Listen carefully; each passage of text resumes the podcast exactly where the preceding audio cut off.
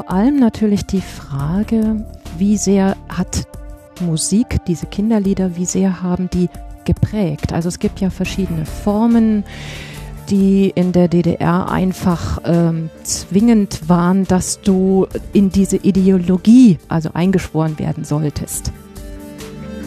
Ich habe es ja dann für Lacke geschrieben und er hat es für mich geschrieben. Es war eigentlich nicht so direkt, sich zu dem Kinder herabbeugen äh, und dem Kinder was Schönes geben.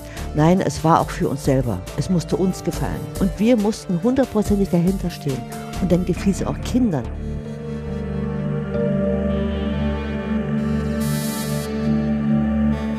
Staatsbürgerkunde. Ein Podcast über das Leben in der DDR. Von Martin Fischer. Folge 83 Liedgut.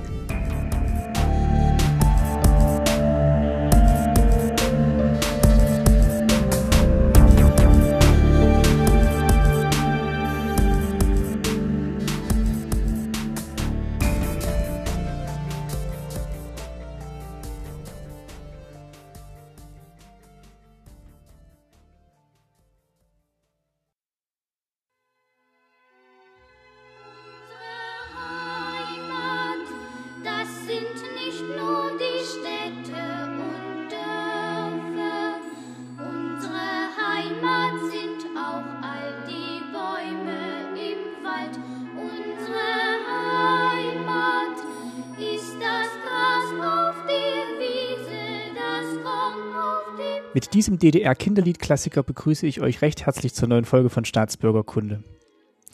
Das Lied trägt den Titel Unsere Heimat und ist bereits 1951 entstanden. Wenn ihr oder eure Eltern in der DDR aufgewachsen seid, stehen die Chancen also nicht schlecht, dass jemand aus eurer Familie dieses Lied schon einmal gesungen hat. Aber wie intensiv habt ihr euch damals oder später mit dem Lied und seinem Inhalt beschäftigt? Und diejenigen von euch, die das Lied nicht kannten, wie erging es euch beim ersten Hören dieser Zeilen? Vielleicht habt ihr ja gedacht, ein wenig pathetisch und schwülstig klingt es für heutige Ohren. Oder so idyllisch wie besungen war die DDR bestimmt auch nicht überall. Wie spannend es sein kann, vermeintlich harmlosen und unpolitischen Kinderliedern zwischen die Zeilen zu schauen und welche Gegenmittel zum staatlich verordneten Liedgut in der DDR erblühten, darum soll es in dieser Episode gehen. Ich lade euch ein zu einer Reise durch Liederbücher und Schallplattensammlungen. Los geht es mit einem kurzen Gespräch, das ich mit Sören Marotz in Suhl auf der Geschichtsmesse in diesem Jahr geführt habe. Sören ist Ausstellungsleiter des DDR-Museums Berlin, das diesen Podcast mit unterstützt. Zwischen zwei Programmpunkten hat mir Sören im Speisesaal erzählt, wie das soeben angespielte Lied Unsere Heimat Arbeitsobjekt und Fokuspunkt einer ganzen Sonderausstellung wurde wir haben dieses Lied genommen und das quasi seziert. Das heißt also, die Begriffe, die in dem Lied vorkommen, also in unsere Heimat, das sind nicht nur die Städte und Dörfer und haben in den 26 Vitrinen, die wir in unserer Sonderausstellungsfläche zur Verfügung haben, diese 26 Begriffe vorgestellt und mit Exponaten untermauert. Kannst du ein Beispiel nennen, wie ihr das dann bebildert habt und ähm, visualisiert habt, was in dem Lied vorkommt? Ja, ähm, wir gehen mal parallel in den Liedtext rein, weil die Textsicherheit der Deutschen beschränkt sich ja bekanntlich immer nur auf die erste Strophe. Ja, wir haben natürlich äh, für die Heimat selbst das Buch Heimatkunde genommen, das Lehrbuch, weil Heimatkunde war ein Schulfach in der äh, POS, Polytechnischen Oberschule gewesen, was von der ersten bis zur vierten Klasse unterrichtet wurde und dementsprechend auch ein eigenes Lehrbuch bekommen hat. Wir haben ähm, für die für die Wiese und das Gras, was eigene Begriffe waren, äh, ein Glas DDR-Kunsthonig, daran erinnere ich mich, genommen. Äh, muss man erklären, äh, in der DDR war Honig äh, Mangelware gewesen und dementsprechend wurde er äh, so weit gestreckt, dass es nur noch Kunsthonig war und als Kunsthonig verkauft werden sollte mit 10% Bienenhoniganteil. Wir hatten uns mit der Umweltvergiftung äh, besch beschäftigt, denn es kommt auch die Zeile vor äh, und die Fische im Fluss sind die Heimat.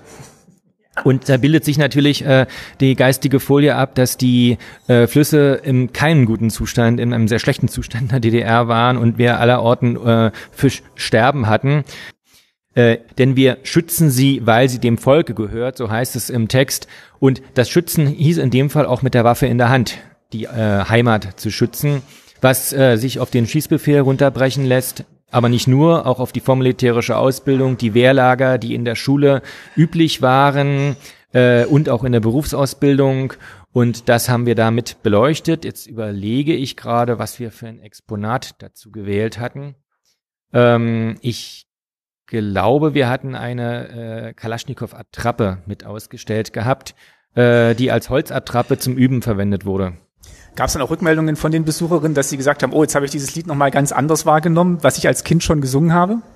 Ja, natürlich. Äh, wir haben es natürlich bei der Eröffnung auch mit äh, mit äh, angespielt. Ähm, eigentlich brauchte man nur drei Takte vorsummen und äh, der Rest sang mit. Also das war in aller Munde oder in aller Ohren genau genommen gewesen. Ähm, der, die, die Wiedererkennung war bei denen, die es noch in der Schule hatten, so nahezu 100 Prozent gewesen.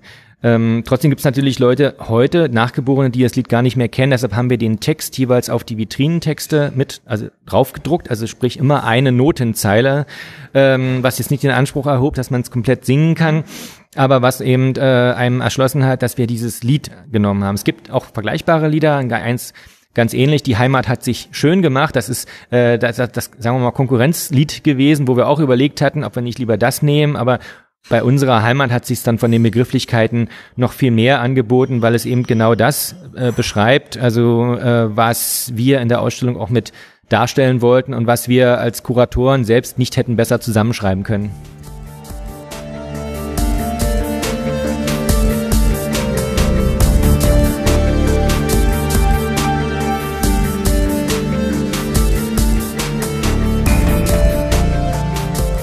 Für mein nächstes Gespräch bin ich in den Ruhrpott gefahren und befinde mich jetzt in Bochum und mir gegenüber sitzt Annika. Hallo Annika.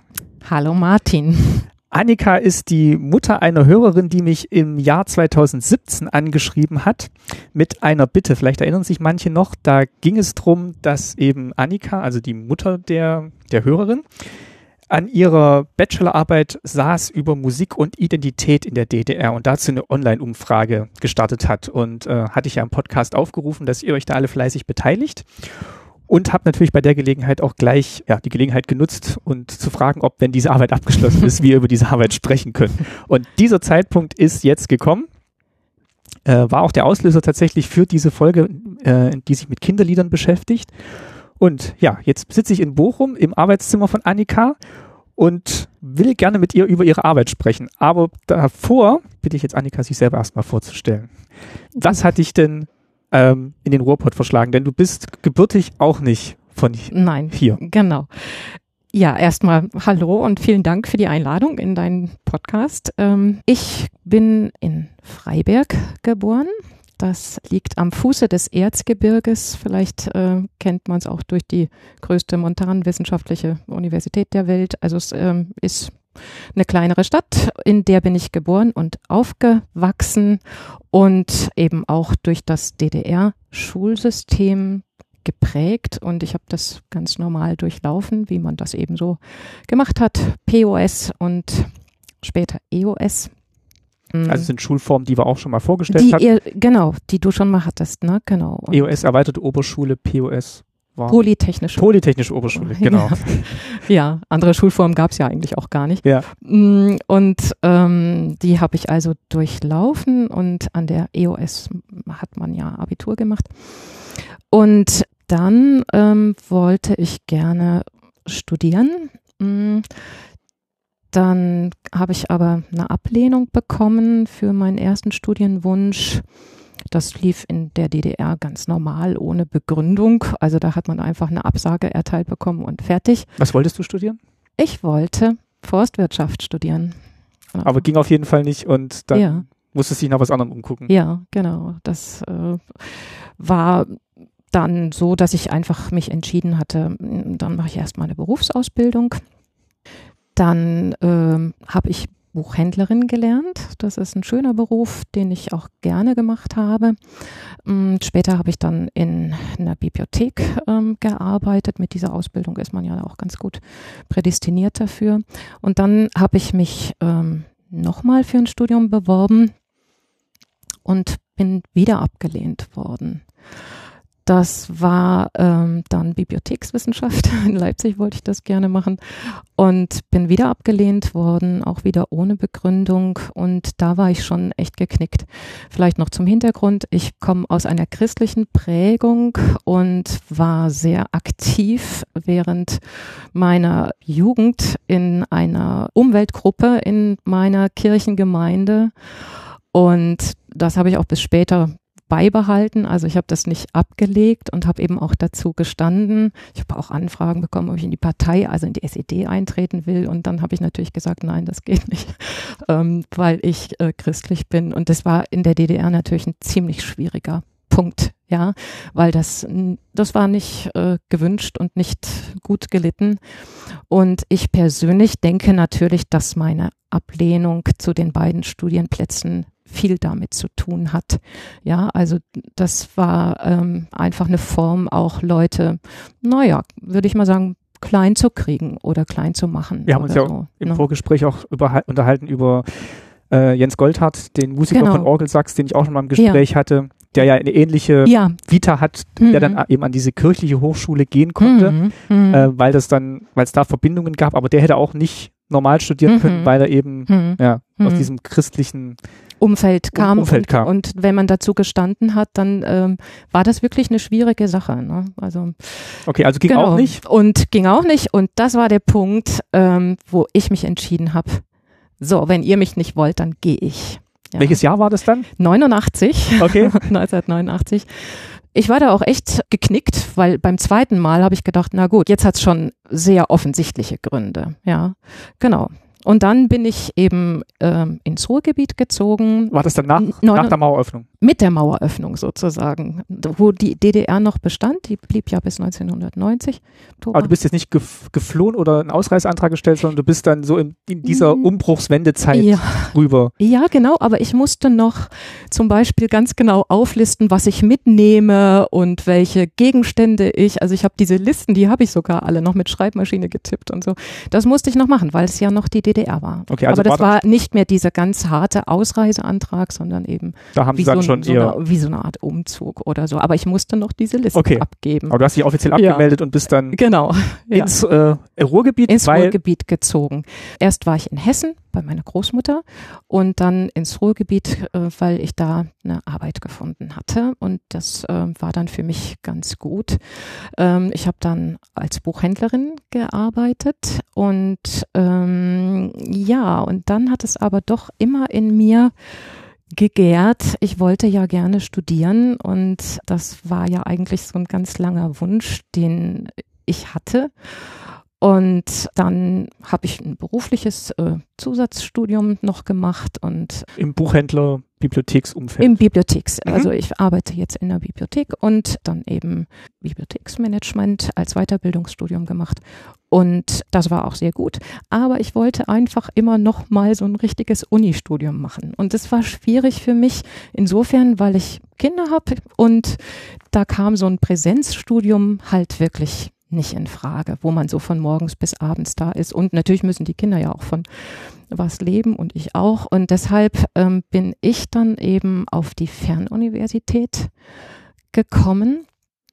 Mm, Fernuniversität in Hagen, die genau für solche Leute wie mich wirklich gute Studienbedingungen hat, weil dort kann man in Teilzeit studieren.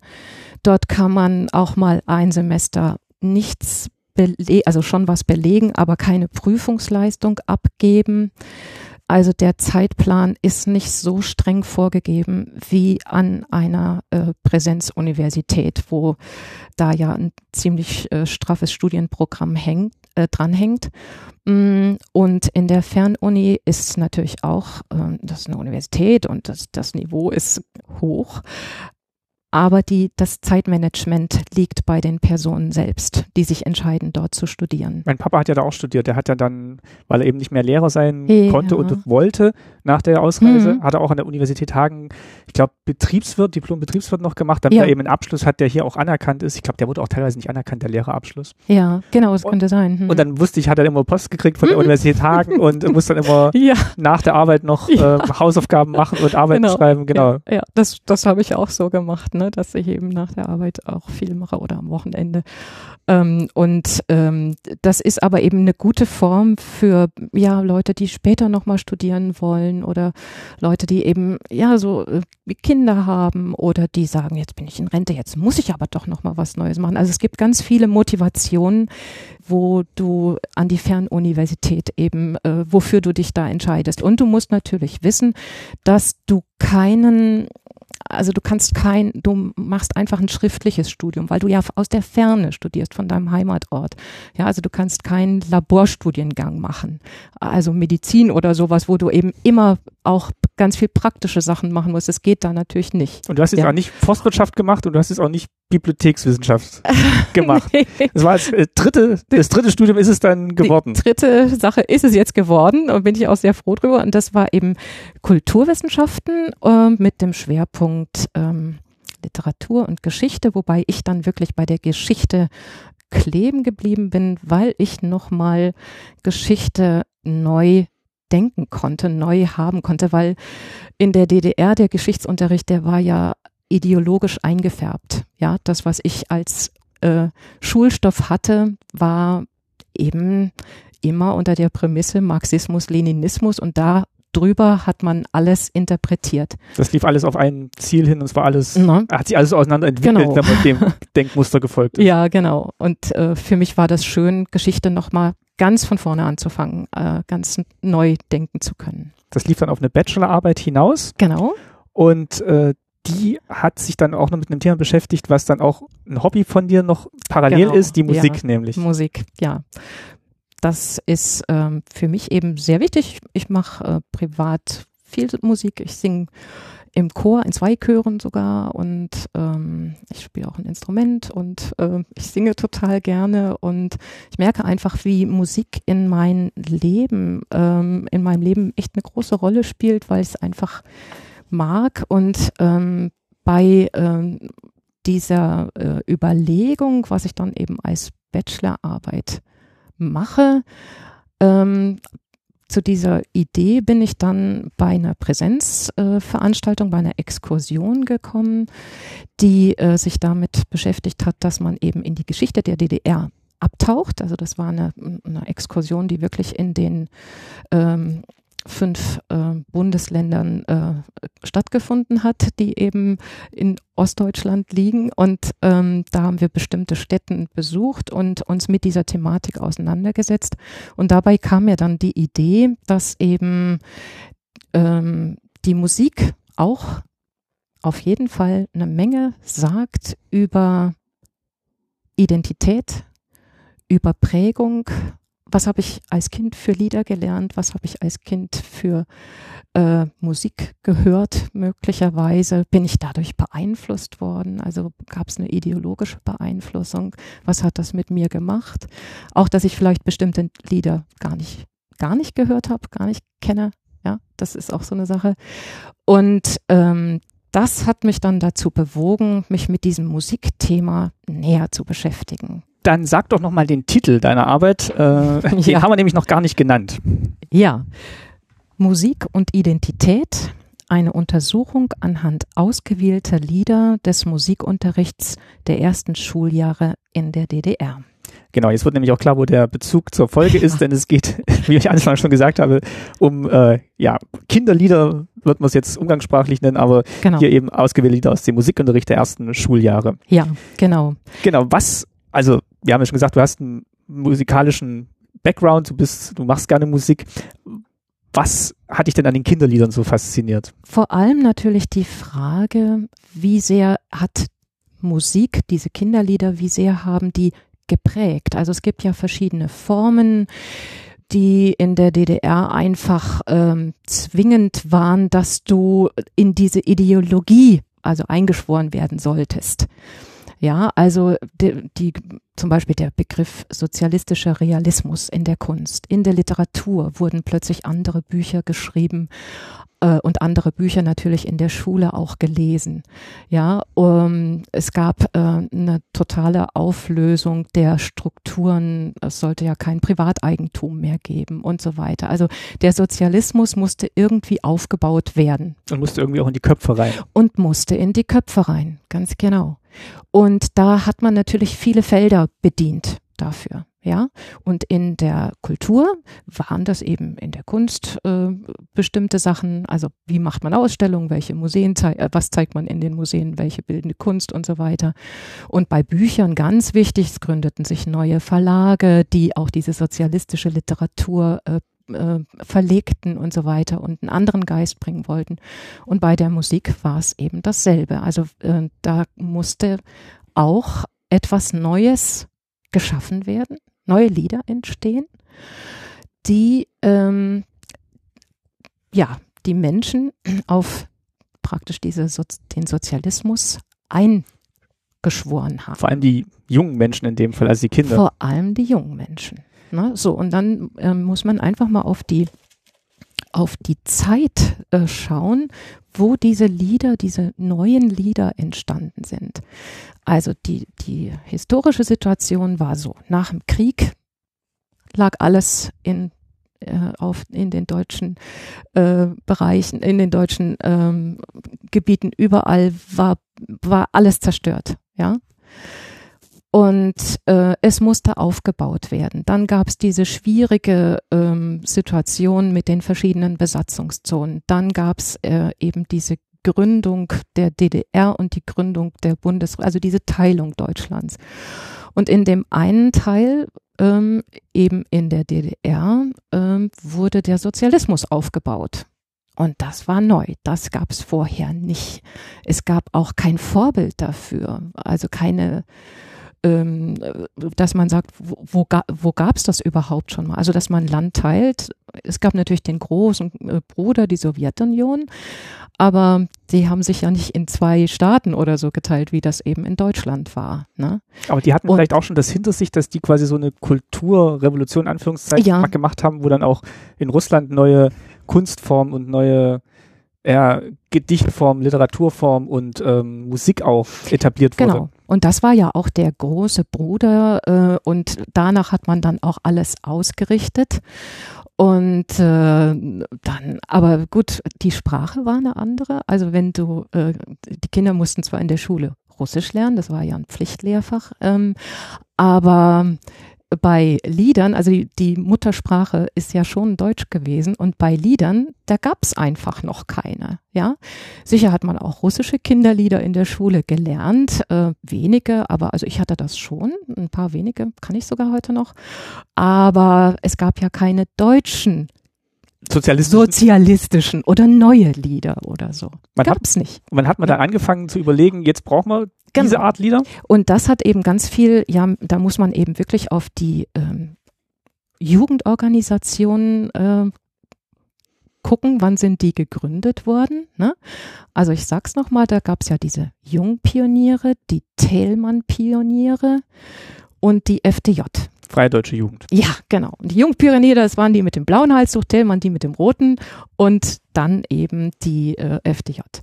Und die sind ja sehr früh gegründet worden, noch vor der Gründung der DDR. Die FDJ 1946. Also in, ja, in 40er, 50er hätte ich jetzt auch gesagt, dass da ja. Ende, Ende 40er, dass da losging, genau. Ja. Und damit einher gingen eben auch diese Überlegungen, wie baut man so eine Jugendorganisation auf? Ja, was ist da wichtig? Und ein Punkt ist immer Freizeit. Ja, was macht man in der Freizeit? Was, äh, wenn man Kinder an sich binden will, muss man denen ein, ein gutes Freizeitprogramm machen. Man muss den Pionierlager machen, FDJ-Lager und so weiter. Also Rituale schaffen. Ja, Rituale ja. schaffen. Und ein Punkt ist eben auch, du musst neue Lieder kreieren. Das ist einfach so. Du kannst nicht die Alten singen. Die, also die aus der Zeit des Nationalsozialismus schon mal gar nicht. Ne? weil das war ja gerade auch ein Wunsch, sich komplett vom Nationalsozialismus abzusetzen und diesen sozialistischen Staat aufzubauen. Die, die Anfangsideale waren ja, Ja, sehr Antifaschismus. gro- groß und sehr Schlagwort. hoch, ne? Genau.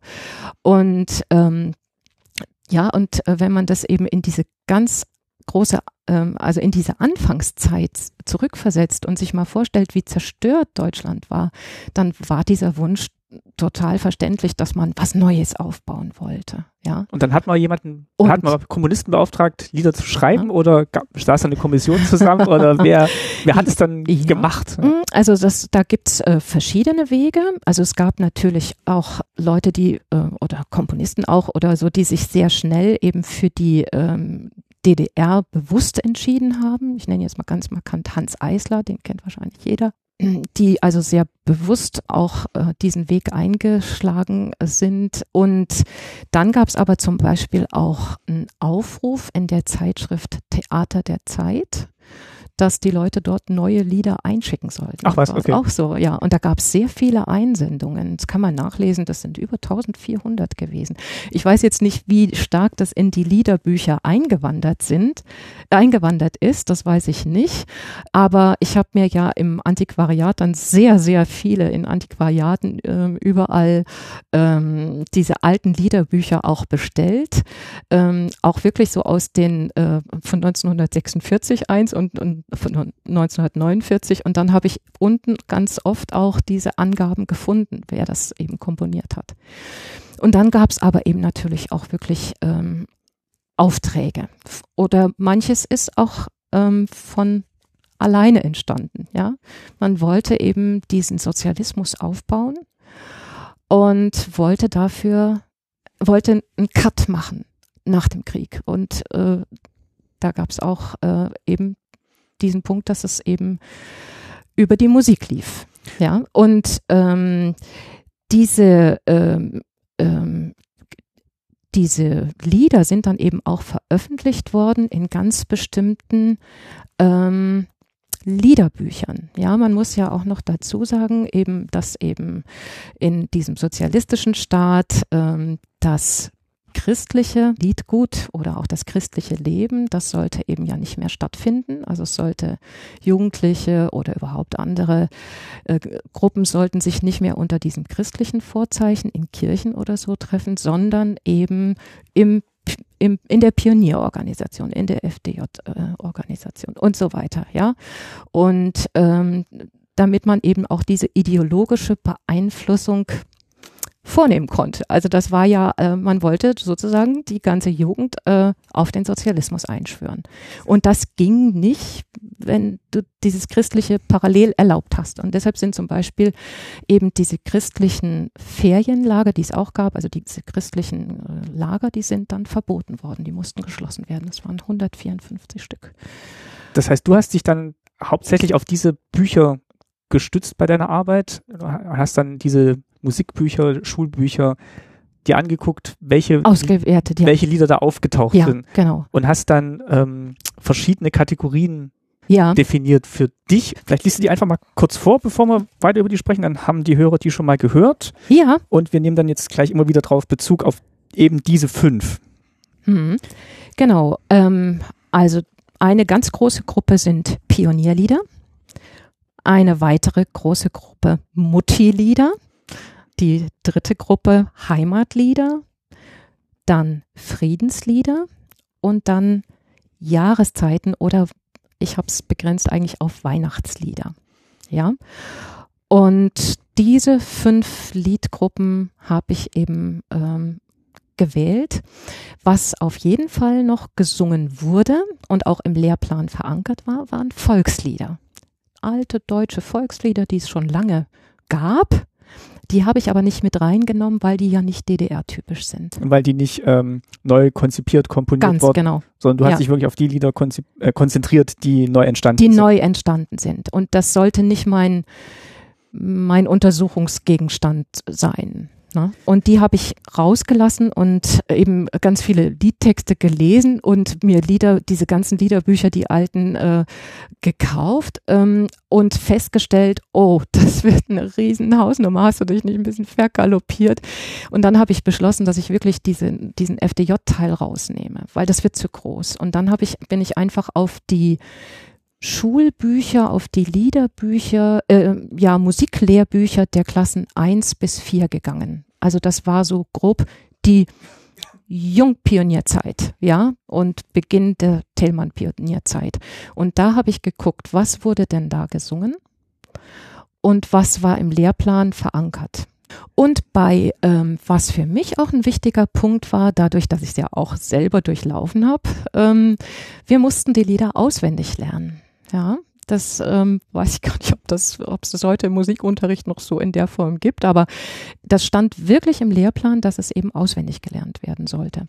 Und das macht ja was mit Kindern, auf jeden Fall. Wenn du äh, ein Lied äh, immer wieder holst und immer wieder singst, dann macht es mit dir, dass du das drauf hast, dass du das kannst, wenn du das vor allem als kleines Kind lernst, mhm. weil bei kleinen Kindern ist das Gehirn eben leerer als bei größeren. Oder da muss man vielleicht mehr Überzeugungsarbeit leisten, dass jemand ein Lied auswendig lernt. Ne? Und ähm, das war ein Punkt, ähm, den ich sehr wichtig fand, äh, weil äh, alles, was du in der Kindheit eben recht früh lernst, ist ja auch nochmal anders abrufbar. Und ähm, dann habe ich eben daraufhin diese Lieder mir angeguckt und habe diese fünf Kategorien gebildet gebildet. Mm, diese fünf Liedgruppen, ähm, die, also habe ich jetzt selbst gebildet. Das ist jetzt keine, nichts, was irgendwie vor mir schon andere Leute so definiert hätten, aber das waren einfach meine Beobachtungen, ne, äh, die ich da eben angestellt habe. Und diese Lieder waren eben ähm, gut ähm, den Lieder, äh, also die, da konnte ich gut die Lieder zuordnen, die in den äh, vier Liederbüchern der ersten äh, vier Jahre äh, vorhanden waren. Und ähm, das war für mich ein Grund, erstmal näher auf die Lieder zu gucken. Warum mussten denn überhaupt diese Lieder neu entstehen? Und dann hatte ich eben auch noch die Idee zu äh, dieser Umfrage. Ähm, wie ist das denn heute? Also ist das irgendwie, hat das für uns heute irgendwie noch eine Bedeutung? Ist das hängen geblieben bei den Leuten, die es gesungen, ja, die es ja? gesungen haben? Ja, kann man das heute noch? Und was hat das auch mit den Leuten gemacht? Ach, was hat das mit den Leuten gemacht? Ist das für mich heute überhaupt noch wichtig? Ja, also ein Volkslied, was ich früher von meiner Oma gelernt habe, das finde ich schön. Das kann ich ja immer noch trällern.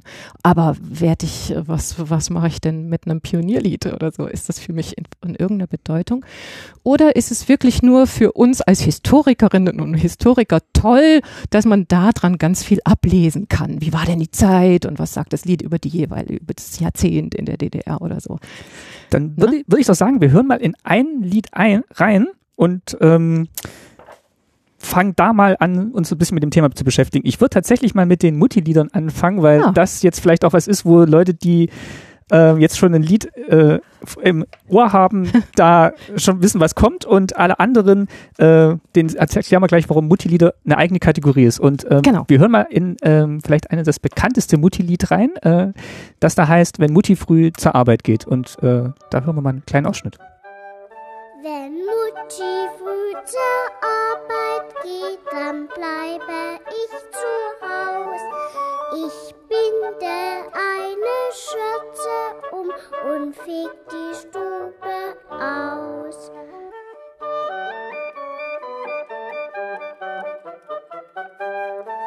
Das Essen kochen kann ich nicht, dafür bin ich zu klein. Gehen wir mal ein bisschen raus aus dem Lied und ähm, ja, das ist jetzt quasi das Lied, was äh, auch genau mit der, mit dem Mädchen äh, viele im Ohr haben. Genau. Das jetzt eben singt, was er im Haushalt macht. Und jetzt, ähm, ja, erklär mal, was ist, also was kann man an diesem Lied ablesen und warum ist das eine eigene Kategorie? Ja. Mm, das ähm, ist von daher wichtig, wieder historisch gesehen, was war nach dem Krieg? Es gab sehr wenige Personen, die arbeiten konnten. Aber ja, es gab viele Männer, die aus als Kriegsversehrte zurückkamen. Viele Männer waren gefallen und so weiter. Und deshalb war es ein wichtiger Punkt, dass Frauen in der DDR gearbeitet haben auch arbeiten mussten. Also, allein schon die Aussage, dass Mutti zur Arbeit geht, ist eigentlich schon eine politische Genau. Aussage. Also ich ähm, sage jetzt mal die Zahlen. 1946 lebten in der sowjetischen Besatzungszone 7,8 Millionen Männer und 10,56 Millionen Frauen. Also viel mehr Frauen, ja, und relativ wenig Männer. Und viele von den männlichen Berufen oder von den Männern sind auch noch abgewandert vor, vor dem Mauerbau, ja, also so in dem Jahrzehnt. Ähm, äh, sodass also wirklich ähm, die Arbeitskräfte fehlten. So, und das ganze Land lag da in Bruch und äh, musste aufgebaut werden. Ne?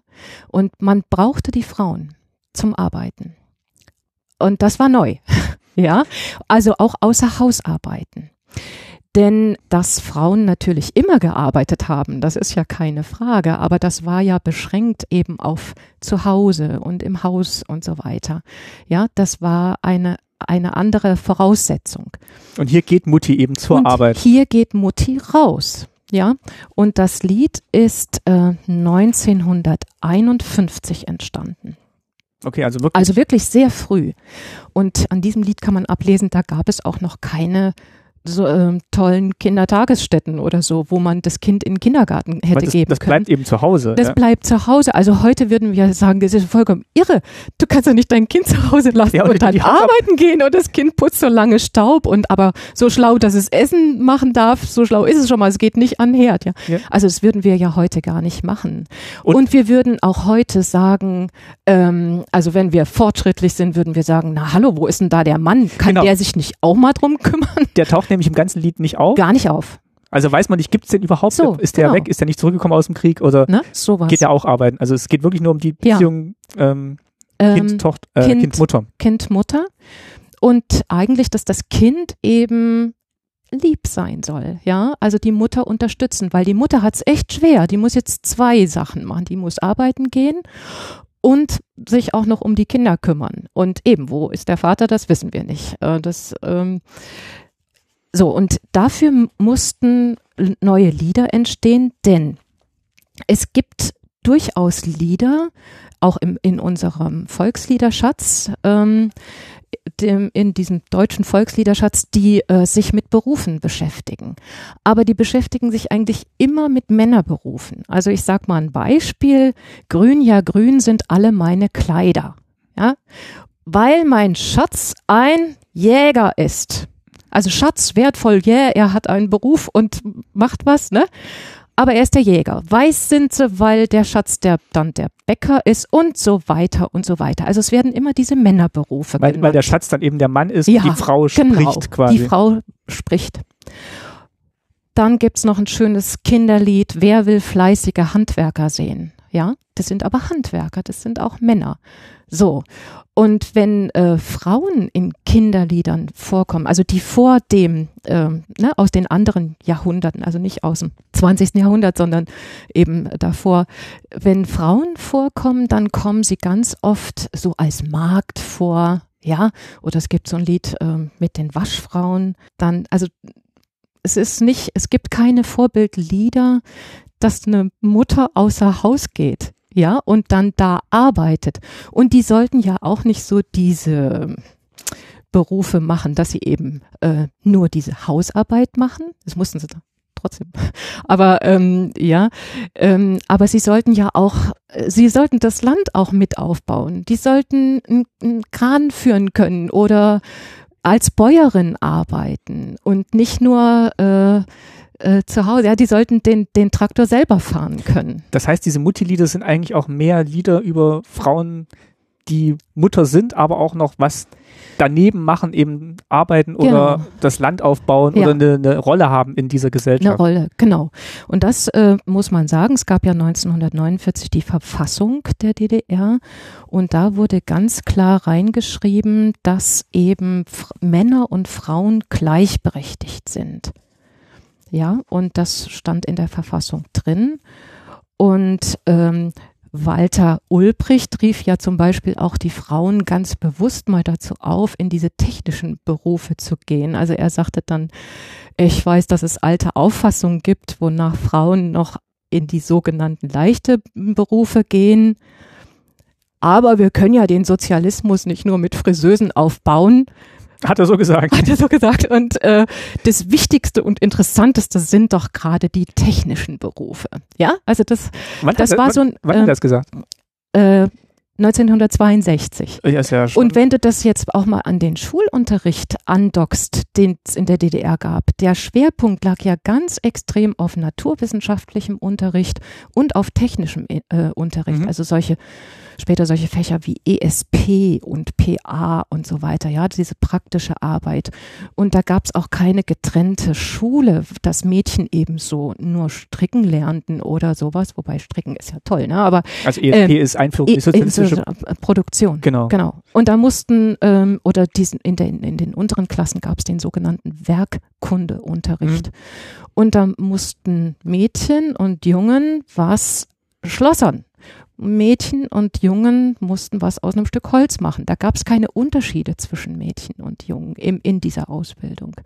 Ne? Und das war eben ein Punkt, dass man die Frauen auch auf jeden Fall eben in diesen technischen Berufen fördern wollte. Und ähm, ich wollte auch noch sagen, es gibt, äh, weil jetzt, weil man denkt, oh, das ist jetzt wieder so ein Mädchending. In dem Lied ist das ja ein kleines Mädchen, das dann mit seiner Puppe dasselbe spielt und so weiter. Aber es gibt zum Beispiel auch ein ähm, Lied, da, mh, das ist auch ähnlich und das ist auch in den Schullehrbüchern drin, äh, der unteren Klassen. Ähm, das heißt, der kleine Klaus erzählt. Ah, okay, das kenne ich gar nicht. Ja, und da ist das ein Junge, der Klaus eben, und der sagt, meine Mutti ist Abteilungsleiter, also nicht Abteilungsleiterin, sondern ne? Die, ach so, dieser Abteilungsleiter, ja. Leiter. Das hat man irgendwie mit der Endung hatte man das da nicht so genau. Ähm, und ähm, ich mache zu Hause dann ganz viele Sachen. Also das war jetzt nicht nur beschränkt, dass man so die Mädchen in, äh, komm, du musst auch zu Hause lieb sein und helfen, sondern eben auch der kleine Klaus. Also die Kinder müssen unterstützen, damit Mutti eben Ne? diesen Beruf Damit- machen ja. kann. Genau. Und ähm, wie, wie machst du, wie bringst du neue Ideen an in die nächste Generation? Du kannst dich auf altes Volksliedergut nicht berufen, weil da gab's nichts so für Frauen. Und in der Bundesrepublik Deutschland im anderen Teil, ja, ähm, wurde das nicht äh, gewünscht. Also da war es ja noch ganz lange so, dass die Frau kein eigenes Bankkonto eröffnen durfte und dass den Arbeitsvertrag der Mann kündigen konnte Mhm. bis 1977. Das können wir Und- uns gar nicht Oder vorstellen. Zustimmung zum Führerschein. Zustimmen, ne? so, genau. ja. Und das heißt, da gab es auch keine Lieder in der Form, die das, oder keine, keine Vorbildsache oder so. Und das heißt, man musste da was Neues machen. Und dann gab es ähm, auch Lieder zum Frauentag zum Beispiel. Es gibt echt ganz viele Frauentagslieder, das ist ja der 8. März. Und damit wurden auch Frauen mh, in, eine, in ein gutes Licht äh, gerückt und geehrt und die tolle werktätige, berufstätige Frau, die eben alles schafft. Ja. Und nach und nach wurde eben dann auch damit, aber das konnte man 1951 wirklich noch nicht sagen, eben ein gutes Kindergartennetz und Kita-Netz aufgebaut, ähm, was glaube ich bis heute im, in, im Osten besser ist als im Westen. Also ich weiß zumindest, dass in vielen, Ne? vielen Orten, also ich kann es jetzt nicht vergleichen mit dem Westen, aber das ist halt wirklich auch in vielen kleinen Orten gibt es einen Kindergarten, äh, auch wenn da irgendwie nur eine Hauptstraße existiert. Ja. Und ähm, ist vielleicht auch hier in ländlichen Gegenden auch so, aber Kinderkrippen, Kindergartennetz war auf jeden Fall sehr gut im, Ja, im Osten. war wirklich gut. Und dieses Lied ist ja erstaunlicherweise dann trotzdem auch in den größeren, äh, in den späteren Jahrzehnten noch gesungen worden. Also ich glaube, Ich habe das auch noch gesungen. in- Ich glaub, in, das- ja. In den 70ern, 80ern oder und so. später hat man dann versucht, das nochmal so ein bisschen umzudichten und äh, die Liedzeile so zu machen, wenn Mutti von der Arbeit kommt. Ach so, okay. Damit Ja, das Kind nicht den ganzen Tag allein zu Hause war. So. Ne, so genau, Ja. dann helfe ich und so, ja. Also ähm, ob das sich in den Köpfen so äh, festgesetzt hat, das weiß ich nicht. Das war auch, ich habe den Ori Originaltext genommen, weil ich glaube, so kennen es fast alle. Mhm. Mit welcher Kategorie würdest du denn weitermachen? Weil was bietet sich da jetzt an? Ich hatte jetzt gerade schon überlegt, ähm, dieser Aufbau zum Sozialismus, äh, fröhlich sein und singen. Also Pionierlieder. Das Genau, weil das geht halt, glaube ich, auch so in der Zeit dann los. Wo, weil du gesagt hast, da wurden dann die Organisationen gegründet. Das war dann, glaube ich, auch so, ja, 40er, 50er, sowas. Ja, genau. Da habe ich ja als ähm, stellvertretendes äh, Lied ähm, äh, ein Lied auch gewählt, wo eben diese ganzen neuen Schlagworte drin vorkommen, ja. Also eine Pionierorganisation gab es vorher nicht. Das heißt, du musst da erstmal das in, in den Köpfen klar machen, was, ähm, was ist das denn? Und äh, damit du alle erwischst, musst du das in die Schule bringen und eben im Musikunterricht, also jetzt nicht nur im Heimatkundeunterricht, sondern eben auch im Musikunterricht über Lieder zum Beispiel implementieren. Es gab auch Symbole, ganz klar. Es gab einen Pionierausweis mit den zehn Pioniergeboten. Habe ich noch? Ja, super, hebt den gut auf. Ja. Ähm, und äh, dann gab's eben das Symbol des Halstuches, was man dann eben beim Fahnenappell umbinden musste. Es gab die Pionierbluse mm, und ähm, ja, es gab so diese blauen Wimpel, die dann auch die Kinder getragen haben. Und ähm, ähm, ja, wenn, wenn eben Feierlichkeiten waren, dann musste man das Pionierhalstuch ähm, anziehen. Und ganz großer Fauxpas war, wenn es dann ein Kind gab, was nicht in der Pionierorganisation war. Das war dann so das, Dass dann im Pullover da stand. das dann im Pullover und das musste immer in die hinteren Reihen, Ja. damit man das auf dem Foto oder im Fahnenappell oder so bloß nicht sieht, ja, dass das Kind kein Pionier, weil das war ja dann so ein abtrünniges. war das schwarze Schaf im wahrsten Sinne, weil Ne? es halt alle anderen ja, genau. sahen dann Also, uniform aus und das, Kind eben nicht. äh, Das Kind eben nicht. Das war äh, der Knackpunkt, ne? Und ähm, ja, also es gab, wie gesagt, diese äußeren Symbole. Ähm, und ähm, die Pionierorganisation ist ja gegründet worden praktisch als Vorläufer für die FDJ. Also die sollte auf die FDJ vorbereiten. Und die ja. dann zur SED führen. Also es war dann Ja. quasi so, so ein so ein, Karriereweg für das den sollte Schüler. Ja. der, der Weg, der vorgezeichnete Weg im Arbeiter- und Bauernstaat sein. Und was man damit eben auch noch machen wollte, diese christlichen Organisationen aushebeln, weil das sollte ja nicht mehr sein. Es sollte keine Pfadfindergruppen mehr geben und keine christlichen Freizeiten und die Christenlehre und die Junggemeinde und so. Das waren ja Organisationen, wo der Staat keine Kontrolle gehabt hätte. Ja, und äh, man muss ganz klar sagen, die DDR wollte ideologisieren. Das ähm, kann man nicht anders sagen. Und das wäre in der jungen Gemeinde ein bisschen schlecht gewesen. Das heißt, es mussten andere Organisationen entstehen. Ne? Und das war auch eine Massenorganisation. Also es war eben blöd, wenn man da nicht drin war. So, ne? das, das wurde auch so dargestellt.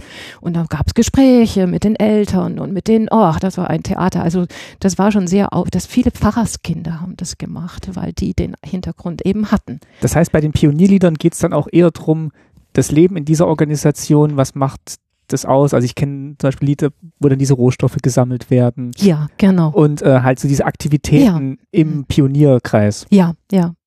Die eben diesen neuen Menschen, das neue Menschenbild äh, prägen sollten. Ja. Ja, und ähm, dafür mussten auch neue Lieder geschaffen. Da gab es ja noch gar nichts, ne? Überhaupt Weil es die Organisation noch gar nicht Weil gab. die und, Organisation, genau. und dieses Leben gab es noch gar nicht. Das, genau. Was sind denn Sekundärrohstoffe und sowas? Ja, also du musstest ja erstmal Dinge ähm, ähm, auch, auch klar machen. und ist auch nicht so, bietet sich auch lyrisch jetzt nicht so an, Sekundärrohstoff. Also ist jetzt nicht so ein, also man, stellt Ja. sich jetzt vor, das ist jetzt nicht so ein emotionales Lied, was daraus entsteht. Und Ja. das ist vielleicht dann auch so die Schwierigkeit gewesen, dass man halt diese sozialistisch-gesellschaftlichen Themen dann doch in irgendwas verpacken muss, was Kinder gerne singen. was Kinder gerne singen. Und ähm, dass ähm, dieses Lied Fröhlich sein und singen, das ist zum Beispiel auch so in so einem ganz typischen Charakter ähm, geschrieben und komponiert ähm, in dieser Trommel- und Fanfaren-Lyrik. Ja, also du kannst das Wir lassen mal total. ganz kurz nebenbei laufen. Mhm. Du kannst aber gerne weiter erklären dazu.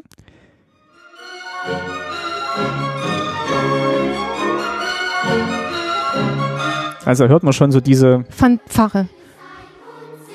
Marschieren, ne? Kannst du super, kannst du so, und ist auch gleich so, ein, so Ne? eine, so ein Kinder, Groove. so eine der- Kindergruppe, die da singt. Also diese Organisation hört man daraus. Ja, Und wirklich so ein Marsch, wie du sagst, Ja. tatsächlich. ja. Und sie sprechen auch von. Ja. Das sind wir. Wir als Gruppe.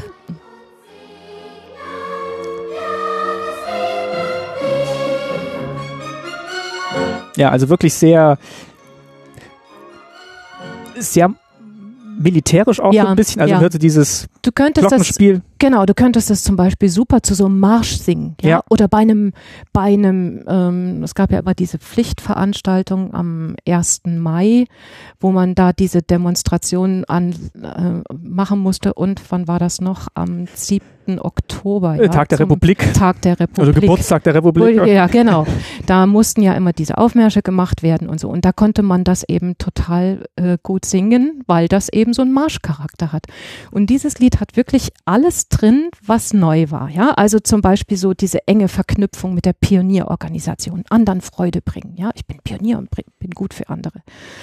Oder das, so die frohe Jugend, fröhlich sein und singen. Also ich bin jetzt fröhlich und ich baue alles auf und ja, so. Aber auch das Wir, also wir Und- machen das zusammen und wir sind Teil genau. einer Organisation oder der Gesellschaft oder eines großen, einer großen Gemeinschaft von sozialistischen Menschen. Ganz genau, weg vom Individualismus, das war ja nicht gewünscht, sondern dieses Wir-Gefühl, vorwärts, wir zusammen, wir als Gruppe, wir sind Pioniere.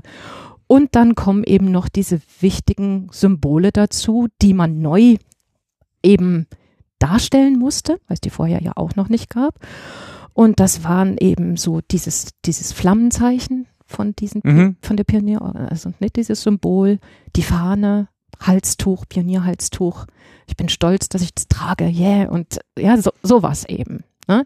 Und ähm, ja, das ist also, äh, das Lied äh, stammt von dem Ehepaar Hans und Ilse Naumilkat.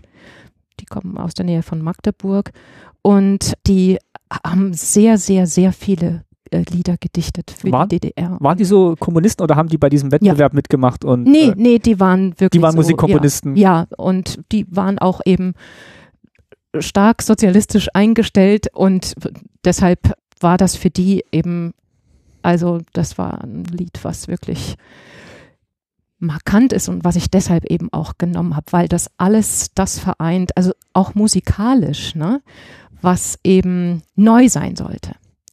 Denn wenn wir mm, sozusagen Lieder abrufen, ja, die wir auswendig können oder so, dann, dann denken wir ja nie den Text allein.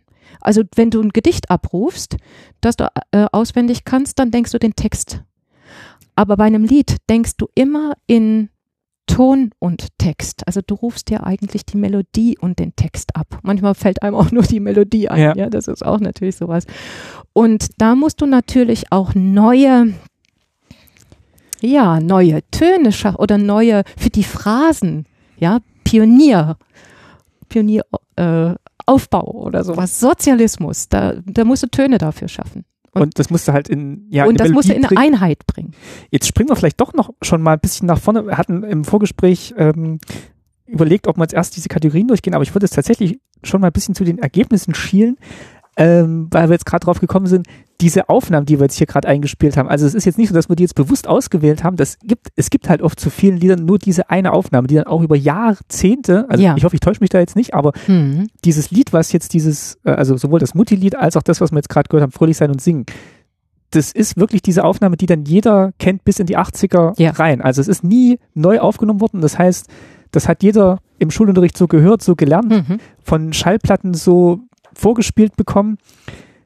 Ist, ist das auch was, was dann schon so in die Richtung geht, ähm, da, da, deswegen hat man das auch noch so gut im, im Kopf und deswegen erinnern sich auch viele, die aus dem Osten kommen, eben an diese Lieder, weil es weil es halt auch so eine gemeinschaftliche Erfahrung war. Hm. Ich glaube, es hat viel mit der Zeit, wo man diese Lieder gelernt hat, zu tun. Also wenn ich das als kleineres Kind lerne, dann lerne ich eben anders. Ich denke, dass vielleicht bei den FDJ-Liedern was anderes rauskommen kann, könnte.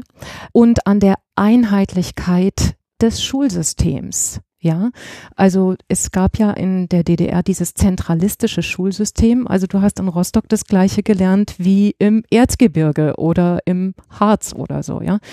Das, das war ein, ein zentralistisches Schulsystem und deshalb konnte man es eben auch ganz gut vergleichen. Und die Schulbücher waren gleich und die Lehrpläne waren gleich. Ja, Das heißt, und da wurde aus- nicht abgewichen. das Ne? kind, ein Kind aus dem Erzgebirge konnte mit einem Kind von der Ostsee Zum Pionierlager an die Ostsee fahren Und und, die haben Lied das gleiche Lied gesungen.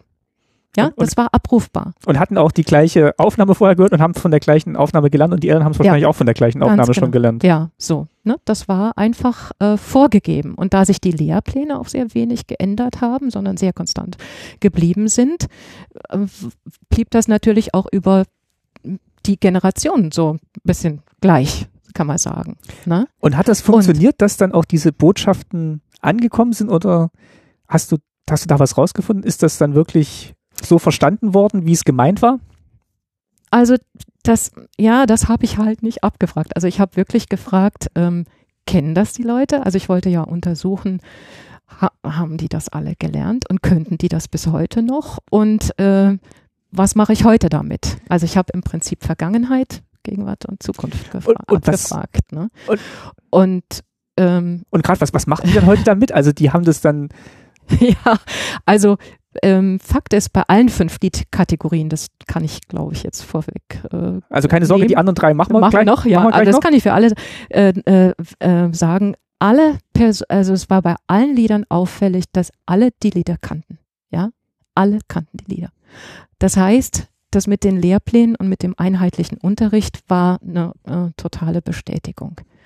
Und bei den einzelnen Kategorien äh, würde ich das zum Beispiel heute wieder singen oder verwende ich das heute noch oder so. Da ist natürlich was sehr anderes rausgekommen.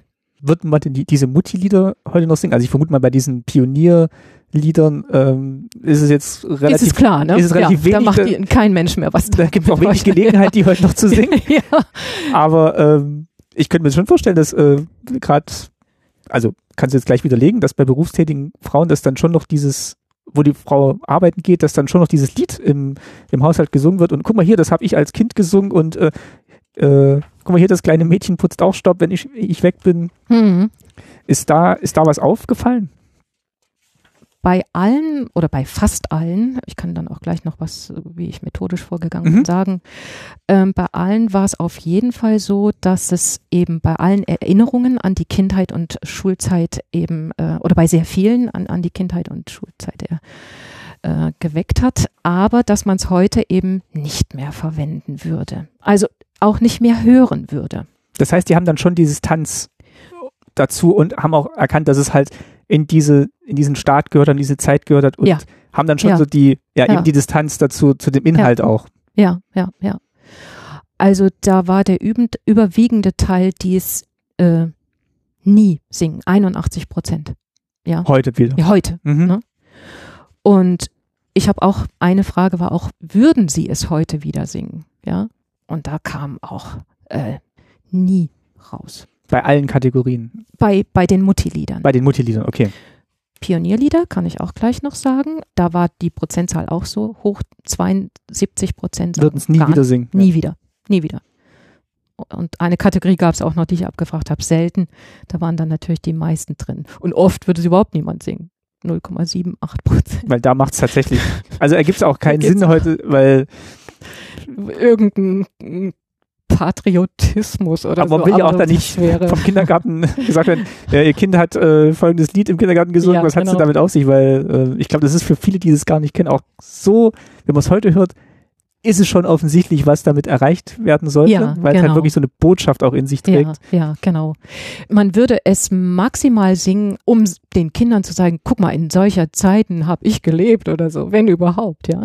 Oder also für Historikerinnen und Historiker ist es interessant, hatte ich ja bei den Mutti-Liedern schon gesagt. Mensch, 51, da gab es noch keine Ti- Kita Ja. und so, ja. Also das für die ist es immer alles interessant, aber natürlich also für den Wiederverwendungswert heute nicht. Das heißt, dass diese Lieder singt heute keiner mehr so richtig. Keiner mehr. Nee, das ist eher unwahrscheinlich. Mm, Zu den Pionierliedern gibt es noch eine ganz schöne Anekdote. Mm, Ich habe ja meine Bachelorarbeit immer äh, nach der Arbeit, nach meinem täglichen, mm, nach der täglichen Arbeit geschrieben und das war dann zu Hause. Oder ich bin auch zweimal die Woche in der Bibliothek gefahren, in eine Musikbibliothek hier ganz in der Nähe, die, äh, wo ich dann in Ruhe schreiben konnte. Mm, Aber den meisten Teil habe ich natürlich schon auch zu Hause gemacht.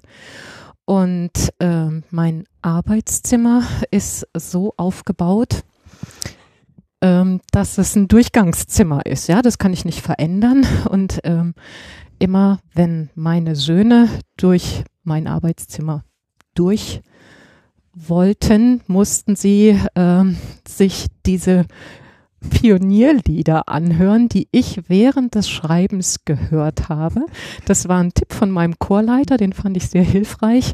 Der sagte, hör dir diese Lieder immer wieder an, damit du dich in diese Zeit auch hineinversetzt fühlst, weil das für uns heute ja total schwierig nachzuvollziehen ist, was da gemeint ist. Aber das, da hatte er durchaus recht, weil diese Lieder mich in diese Zeit, weil eben auch immer nur diese eine Aufnahme gab, ja, ähm, immer wieder in diese Zeit hineinversetzt haben. Und äh, wenn meine Söhne eben durchs Arbeitszimmer wollten, äh, haben sie immer diese Pionierlieder gehört und fanden Haben dann verwundert geguckt. ganz schrecklich. Die haben immer gesagt, was hörst du denn da? Und dann habe ich gesagt, ja, brauche ich, habe das eben so erklärt. Und dann war das so, dass der eine, wenn er eben durch wollte, von der einen Tür zur anderen Tür immer gerannt ist, ganz schnell, dass er so wenig wie möglich hört.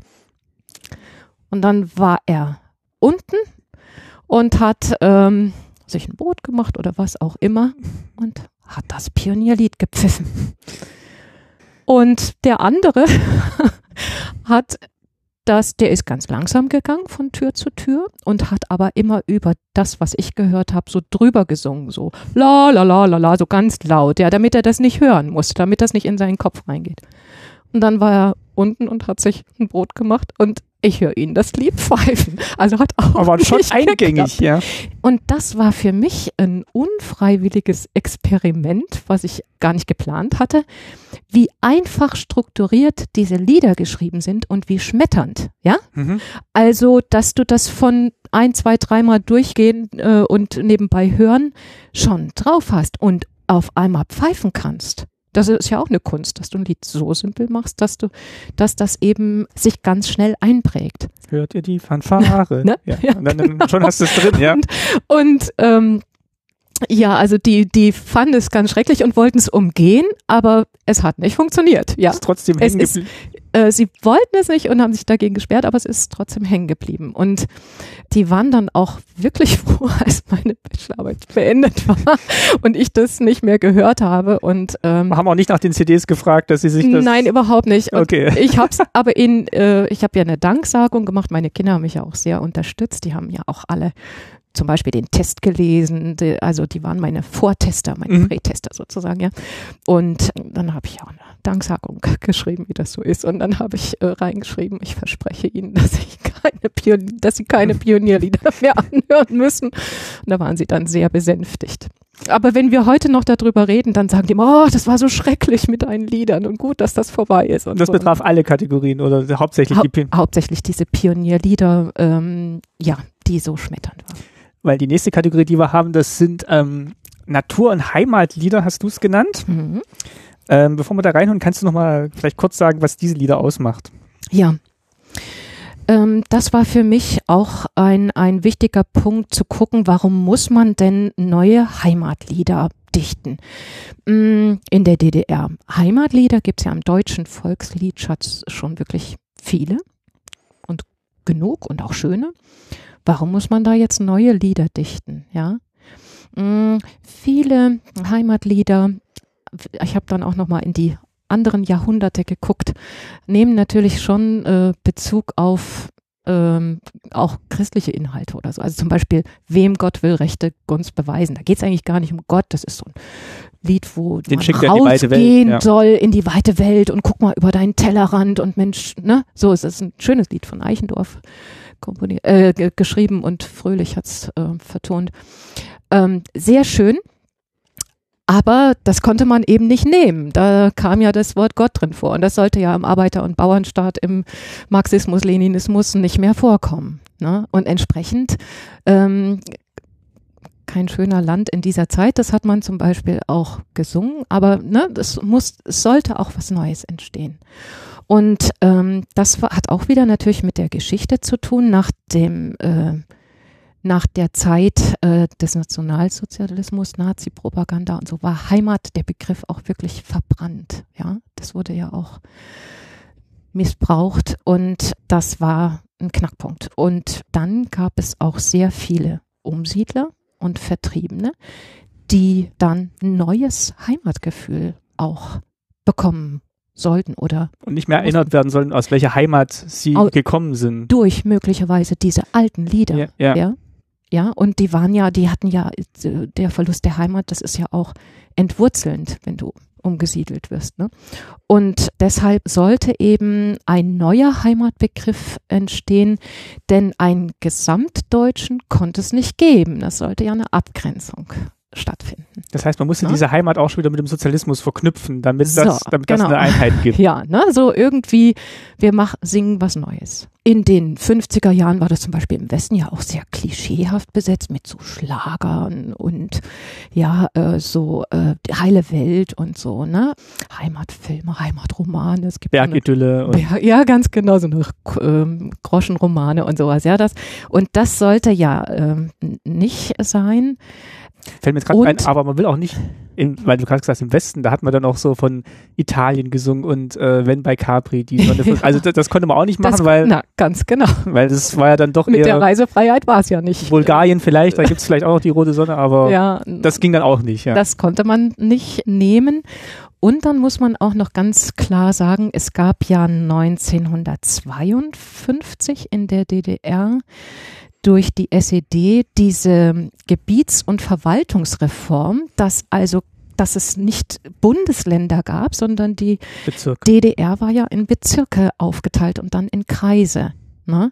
Und das musste man auch füllen mit neuen, äh, ähm, ja, mit einem neuen Ansatz praktisch bedenken. Das war eine Riesenumwälzung, ja, also du kamst dann eben nicht mehr aus äh, Sachsen, sondern aus dem Bezirk Karl-Marx-Stadt oder du kamst nicht mehr aus Thüringen, sondern aus dem, du musstest sagen, aus dem Bezirk Gera. Gera. Ja. Ne? So. Und ähm, das, ähm, das heißt, du musst äh, diese den Begriff, dass du eben Heimat äh, füllst mit Sicherheit und, und Selbstbewusstsein und Identität, das musst du den Leuten nahebringen. Und das macht man natürlich ein Aspekt, das ist nur ein Teil, es gibt viel auch in der Literatur, aber ein Teil ist eben in der Musik. Und wo fängt man an? Wieder bei den Kindern. Ne?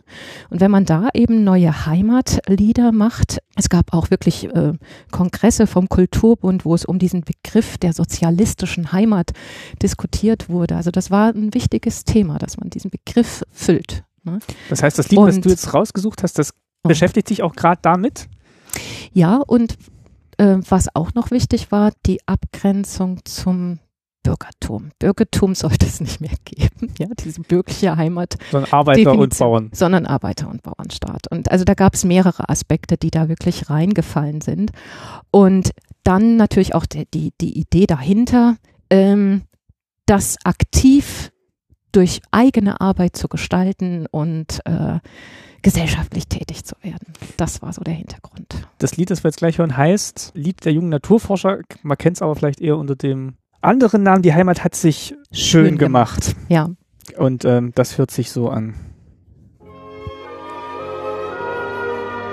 Klingt auch jetzt nicht mehr ganz so marschierend. Ist schon Ganz genau. spannender. Heimat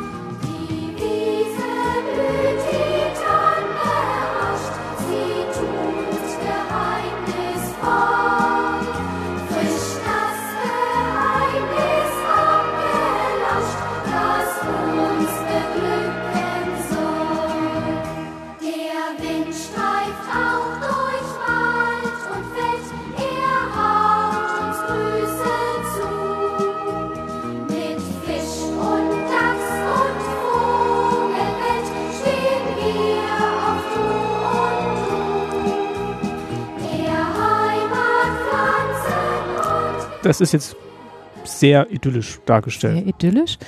Äh, und äh, in diesem Heimatlied kommt zum Beispiel kein politisch-ideologischer Begriff vor, wie wir das bei den Pionierliedern gerade hatten mit Pionierhalstuch und äh, Vorwärtspioniere und so weiter, ja. Äh, gar nichts. Also Der Wind, der Dachs. ja, Also, schöne Natur. ja.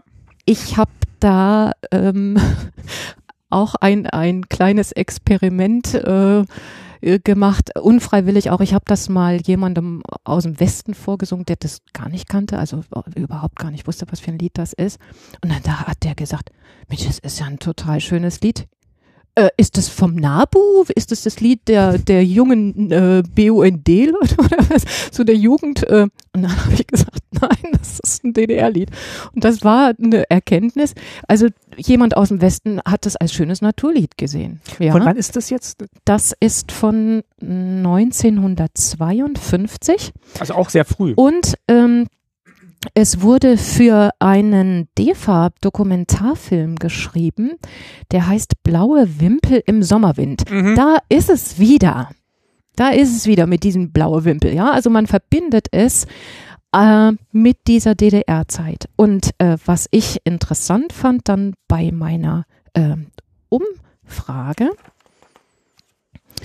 war, dass die Leute es durchaus, die, die ähm, Leute im Osten es wirklich mit der DDR verbunden haben.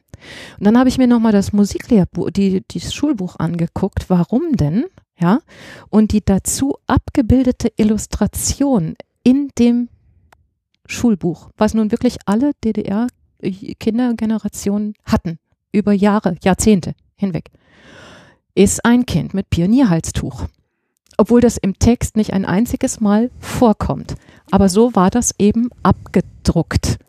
Und deshalb ist das für viele Ah ja. einfach ein Pionierlied. Also es steht auch bei manchen Liedern dann äh, bei, bei den Pionierliedern.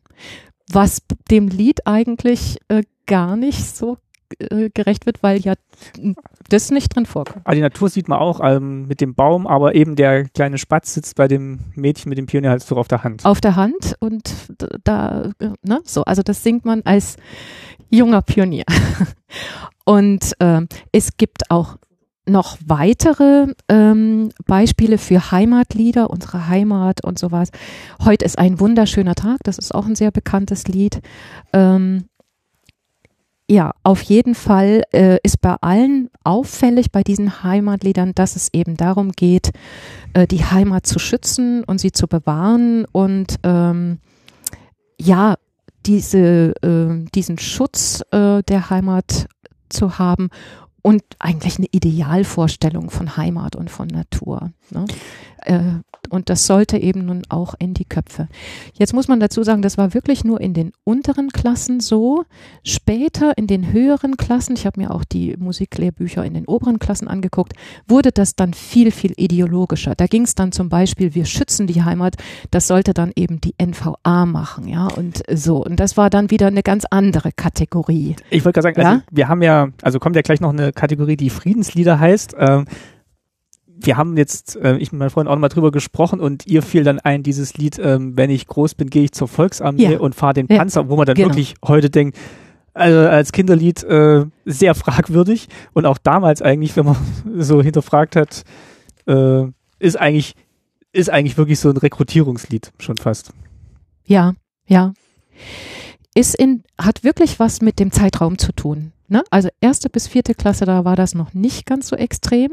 Da gab es diese äh, Ausrichtung mehr auf die Pioniere, aber mit NVA und so, das kam dann wirklich in den höheren Klassen, wo man dann zum Beispiel ja auch die Jungs haben wollte für drei Mhm. Jahre Armeezeit oder für eine ganz und gar Offizierslaufbahn oder sowas, ja. Also das war dann ein anderer, ein, ein anderer äh, Gedankengang äh, dahinter. Bei den Heimatliedern bei- war schon die Idee, erstmal so eine Verbundenheit überhaupt zu diesem Land herzustellen Ja, und sich genau. dann auch damit zu identifizieren und dafür Ja. zu arbeiten, wie auch Ja. immer. Ja, und das schön zu finden und eigentlich aufmerksam durch die Natur zu gehen und zu gucken, Mensch, hier ist es gut.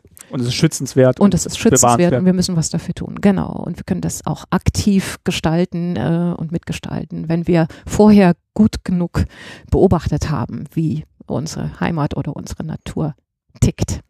Das ist vielleicht auch eine schöne Überleitung zur nächsten Kategorie, hatte ich gerade schon angedeutet. Ähm, da hören wir jetzt gleich als erstes mal rein. Ähm, sind nämlich die Friedenslieder, weil diese Heimat muss natürlich beschützt werden, am besten natürlich im, im Frieden mit allen.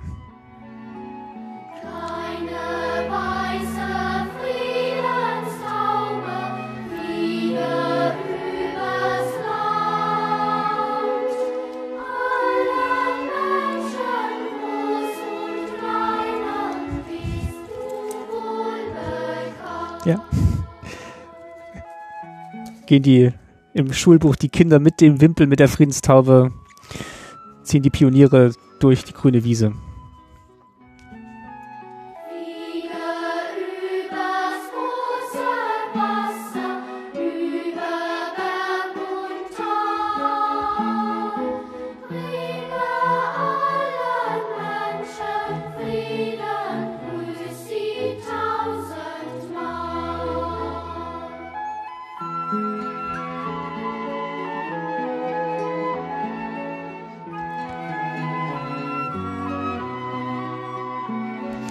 Ja, genau. Also das äh, Lied äh, stammt aus dem Jahr 1948. Also wirklich ein ganz frühes Lied. Da gab es noch nicht mal die DDR. Und ähm, ist von Erika Mertke. Der Text, sowohl Text als auch Melodie.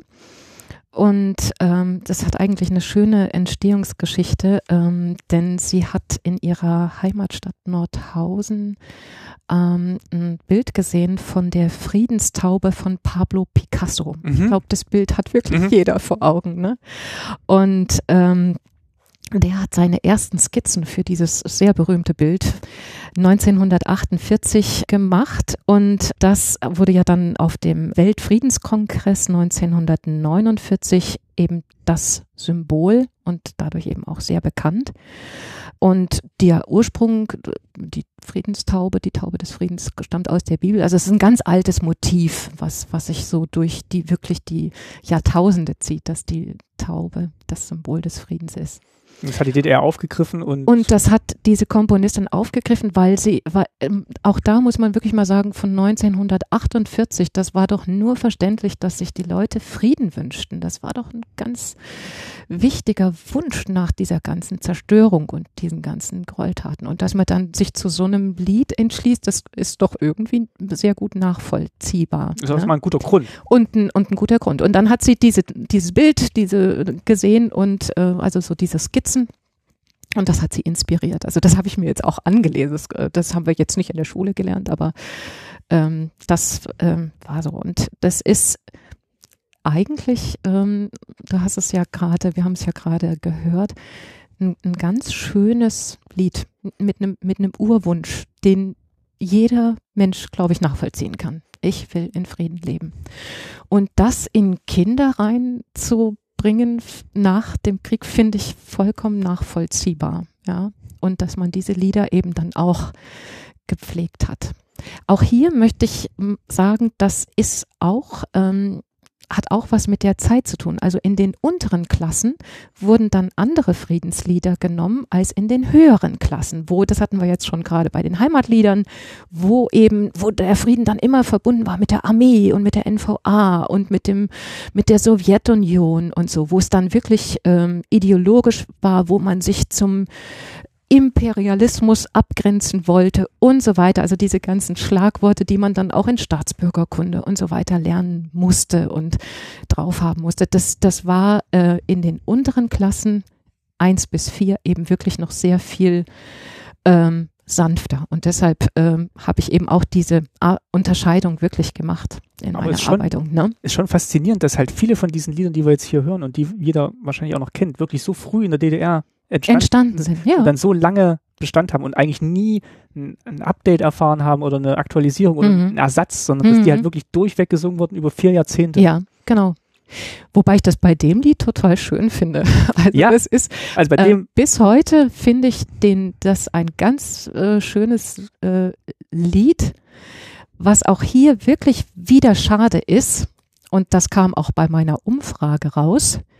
Ähm, die Leute würden es heute nicht mehr singen und nicht mehr gebrauchen und so weiter. Ähm, und auch da kann man wieder sagen, visuell wird es eben mit der Pionierthematik verbunden. Es steht auch in vielen dieser Liederbücher unter der Rubrik Pionierlieder, was ich komisch fand irgendwie, aber so war es eben abgedruckt. Das heißt, für die Leute heute ist das die Assoziation, mh, ja, das war im im äh, Schullehrbuch so abgedruckt, äh, dass da eben zwei Kinder mit einem blauen Pionierhalstuch laufen und diese Friedenstaube zeigen. Ähm, kommt gar nicht drin vor, das Pionierhalstuch, ja? Das, das, ähm, da, da wünschen sich Kinder Frieden. Also das ist gar keine, gar kein Thema.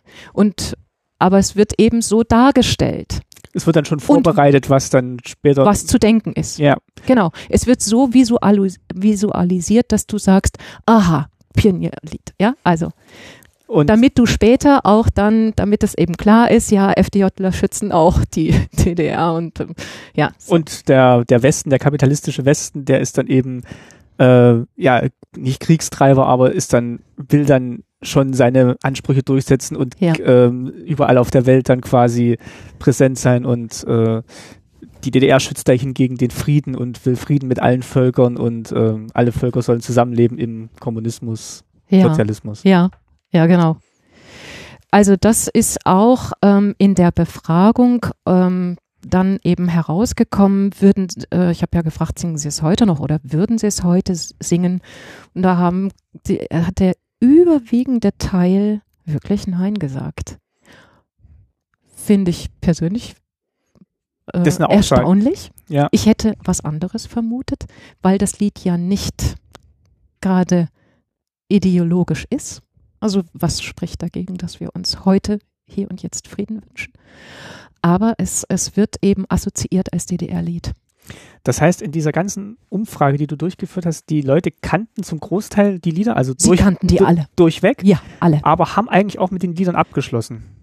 Ja, Also sie, nicht mit der letzten Kategorie. Genau, genau das, deswegen wollte ich das jetzt kurz diskutieren, bevor wir dahin kommen. Ja, Aber mit allen Liedern, die wir bis- bisher besprochen haben, Ja. haben sie eigentlich abgeschlossen ja, und sehen das was, was halt wirklich mit dieser DDR zusammenhängt und haben jetzt, also haben die dann vielleicht so tatsächlich auch noch so nostalgische Gefühle dahingehend, ach, das war schön, als ich das als Kind gesungen habe, oder sagen die dann heute auch, oh Gott, was habe ich da als Kind gesungen?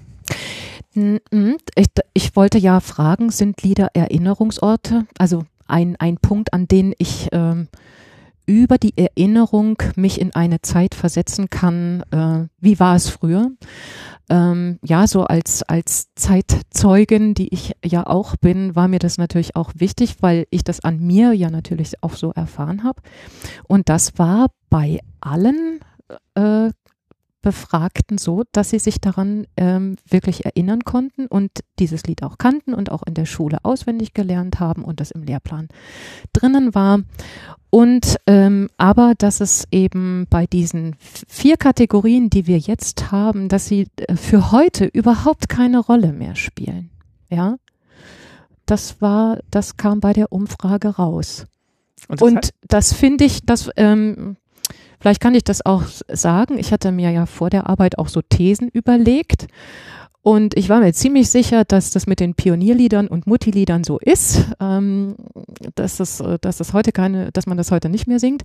Aber bei den Heimatliedern und den Friedensliedern, die nicht ideologisch aufgebaut sind, also die wir jetzt gerade besprochen haben zum Beispiel, dass man die durchaus heute noch singen wird, weil das schöne Lieder sind und auch eben nicht diesen Marschcharakter und diesen Fahnenappellcharakter haben oder so.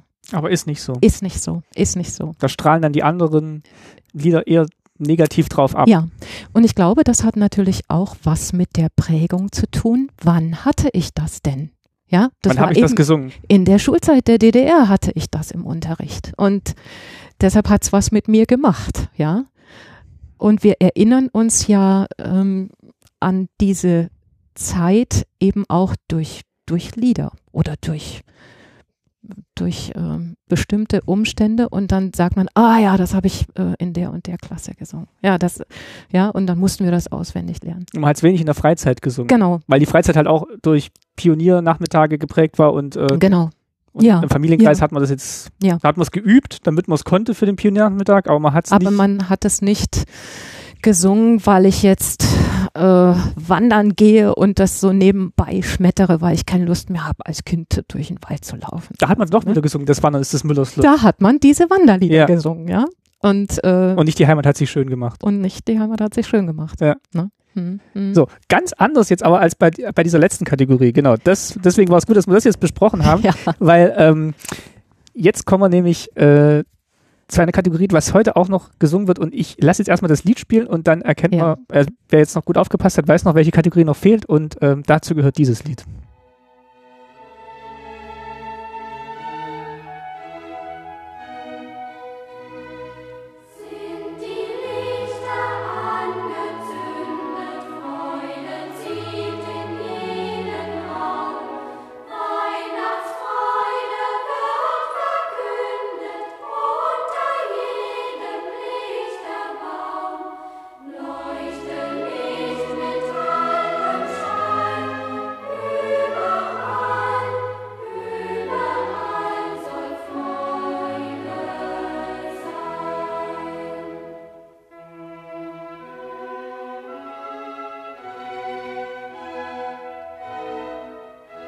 Nämlich die Weihnachtslieder.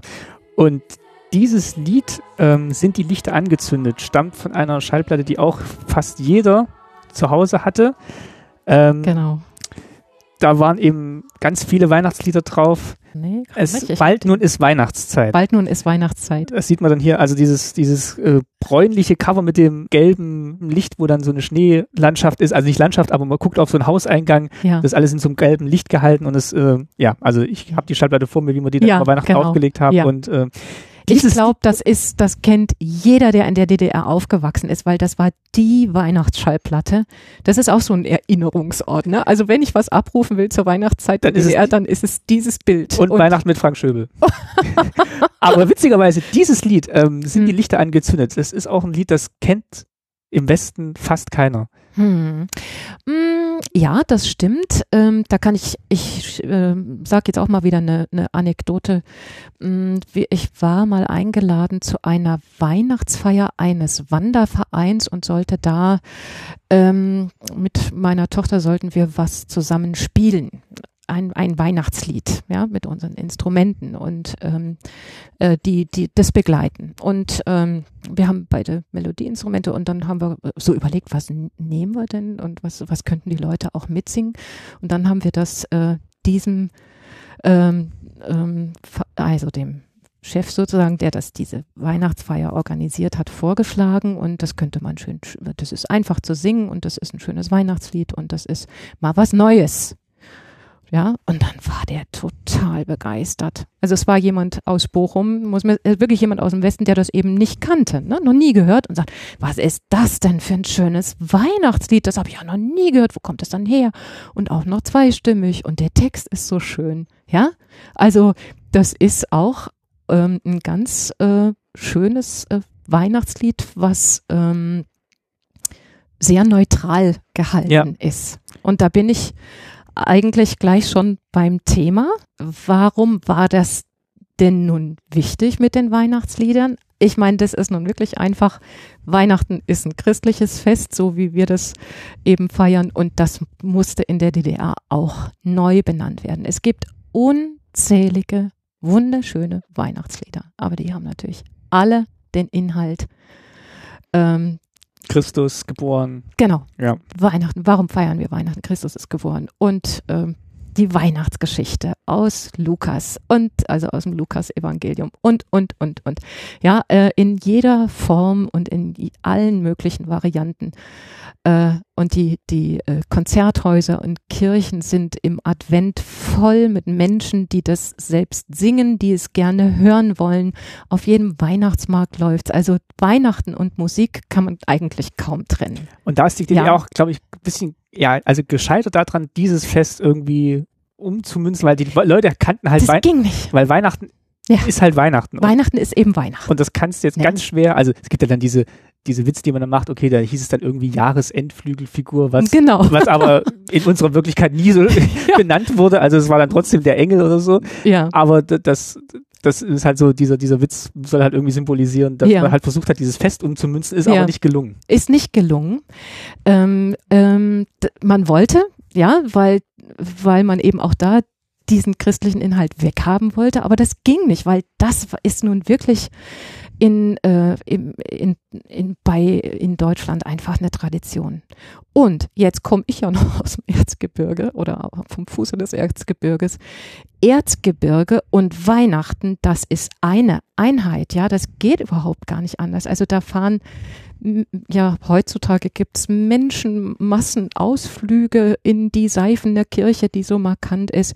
Ich glaube, es gibt auf keinem Weihnachtsmarkt nicht so eine, äh, also es gibt überall diese Buden, wo dann diese Erzgebirgskunst verkauft wird, diese Volkskunst Und wirklich und auch Engelfiguren. Engelfiguren. Und das zog sich auch wirklich durch die DDR-Zeit durch. Also es ist ja jetzt äh, in meinem Falle so, ähm, es, es gibt ja Engel und Bergmann, das wird immer so zusammen äh, dargestellt und ähm, da konnte sich auch nicht dieses Wort äh, geflügelte Jahresendfigur durchsetzen. Das ist, äh, das war nicht gut. Und das war ja dann auch so, ähm, eine sehr lustige Interpretation. Also der Bergmann, das war jemand, der gearbeitet hat und der Ach so, fleißig war. kam man dann wieder von der Ja.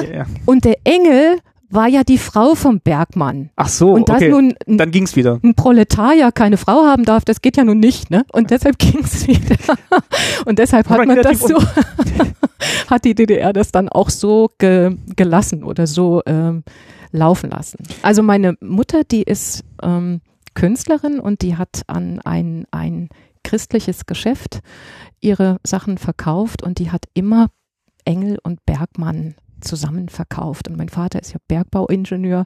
Und für mich als Kind, das war eine Einheit. Das hätte ich nie ähm, weglassen können. Und ich hätte auch nie sagen können, es gibt halt nur den Bergmann.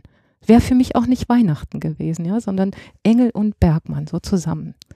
Der Engel beschützt zwar den Bergmann, also es ist eine andere, aber die DDR hat das nun so interpretiert. Auch auf den, ähm, auf den Frau. Lichterбögen, auf den Schwibbögen Ganz sieht, genau. sieht man oft Ja. den Bergmann, auf der anderen Ja. Seite den Engel ja, und dann ist das schon die. Einheit. Und, äh, Und die, die Ursprungsidee ist ja, dass man eben nicht unter Tage geht. Äh, Also Bergbau war ja auch immer sehr gefährlich, ähm, dass man eben nicht unter Tage geht, ohne sich den Schutz eines Engels zu holen. So, ne? Und deshalb ähm, war das im wieder. Erzgebirge einfach, das kann man nicht, äh, nicht wegdenken. Das denk, denkt man zusammen. aber auch die Lieder, die hier auf der Platte drauf sind, ähm, Morgen Kinder wird's was geben, bald nun ist Weihnachtszeit, O Tannenbaum. Also sind schon Lieder, wo das Christliche jetzt nicht so stattfindet, aber Ja, genau. was trotzdem traditionelle Weihnachtslieder sind. Und ähm, Schneeflöckchen, Weißröckchen, also, also um das Fest kamen sie nicht rum. Und Um- ja, um das Fest kam man nicht rum und ähm, wo, ähm, wollte trotzdem was auch singen. Also das war ja auch im Lehrplan zum Beispiel vorgegeben, dass es eben Weihnachtslieder äh, gesungen werden sollten. Ja, also das war äh, festgeschrieben. Und da mussten natürlich dann die Lieder genommen werden, die eben keinen christlichen Inhalt hatten. Und äh, dafür musste man neue Lieder schreiben. Und da sind viele ähm, dabei, die eben, glaube ich, bis heute auch noch ähm, sehr viel gespielt, also, also gespielt und gehört werden im Sinne von, ich lege eine CD ein oder höre es mir irgendwie an. Und die vielleicht eben auch möglicherweise selber gesungen werden. Denn man muss ja sagen, also ähm, natürlich hat, äh, wenn die DDR eins geschafft hat, dann das ganze Gebiet zu säkularisieren. Also da sind ja ähm, prozentual äh, in Europa gesehen, leben in den fünf ostdeutschen Bundesländern die wenigsten Christen, also die Christen im Sinne von, Die ist ich bin Mitglied einer einer kirchlichen. Christ, christlichen Kirche. Die feiern ja aber auch Weihnachten. Und zwar sehr schön. Also im Erzgebirge ähm, feiert man ganz tolles Weihnachtsfest, wobei da sind wahrscheinlich schon sehr viele Menschen trotzdem noch in der Kirche. So, ne? Aber ähm, ansonsten ist das äh, über die Jahrzehnte in der DDR ja sehr, äh, ähm, ähm, naja, kann man sagen, gut gelungen. wenn man da, also wenn die DDR was geschafft hat, dann das. Und das sind Äh, auch die Lieder, die und- gesungen werden. Die, die wollen, die Leute feiern ja aber trotzdem sehr gerne Ja. Weihnachten. Und ja, wenn ich nicht dran glaube, warum soll ich dann ein christliches Lied singen? Ja, so und das könnte ich mir vorstellen, dass das so eine so eine Haltung ist. Aber irgendwas will ich ja dann trotzdem haben als Lied. Und da haben die eine große Strahlkraft. Und was da auch wirklich noch ist, um nochmal auf dieses Visualisieren äh, zu kommen, mit diesen, was wir bei den anderen, anderen Kategorien ja immer schon hatten, wo dann eben der Abdruck mit Lied und Pionierhalstuch war oder so. Das war da nicht, sondern da hat man dann eben eine Kerze abgebildet oder einen Tannenbaum oder sowas. Also da ist auch im Kopf eine andere, ähm, ein anderes Bild hängen geblieben, was nicht mit irgendwelchen ideologischen Begriffen vollgefüllt war. Das heißt, es hat auch der Staat gar Ja. nicht erst versucht, da irgendwie noch eine Ikonografie mit reinzubringen, weil man dann vielleicht auch schon vermutet hat, das funktioniert an Weihnachten wahrscheinlich Nicht am, so am richtig. wenigsten. Ja. Da sitzt man nicht mit als Tuch unterm Tannenbaum und gibt sich Geschenke oder mit Ist, der FDJ ist vielleicht auch der Grund, so, ne? dass das die Familie dann doch eher gesungen hat, die Lieder, So, und das genau. eine ganz andere Assoziation hat als jetzt. Mhm. Also man hat sich auch im Mhm. Pionierkreis gesungen, aber Mhm. deswegen die Lieder vielleicht auch ganz anders noch ähm, assoziiert werden heute, dass es eben Familienkreis war und dass man es zu Hause gesungen hat. Ja.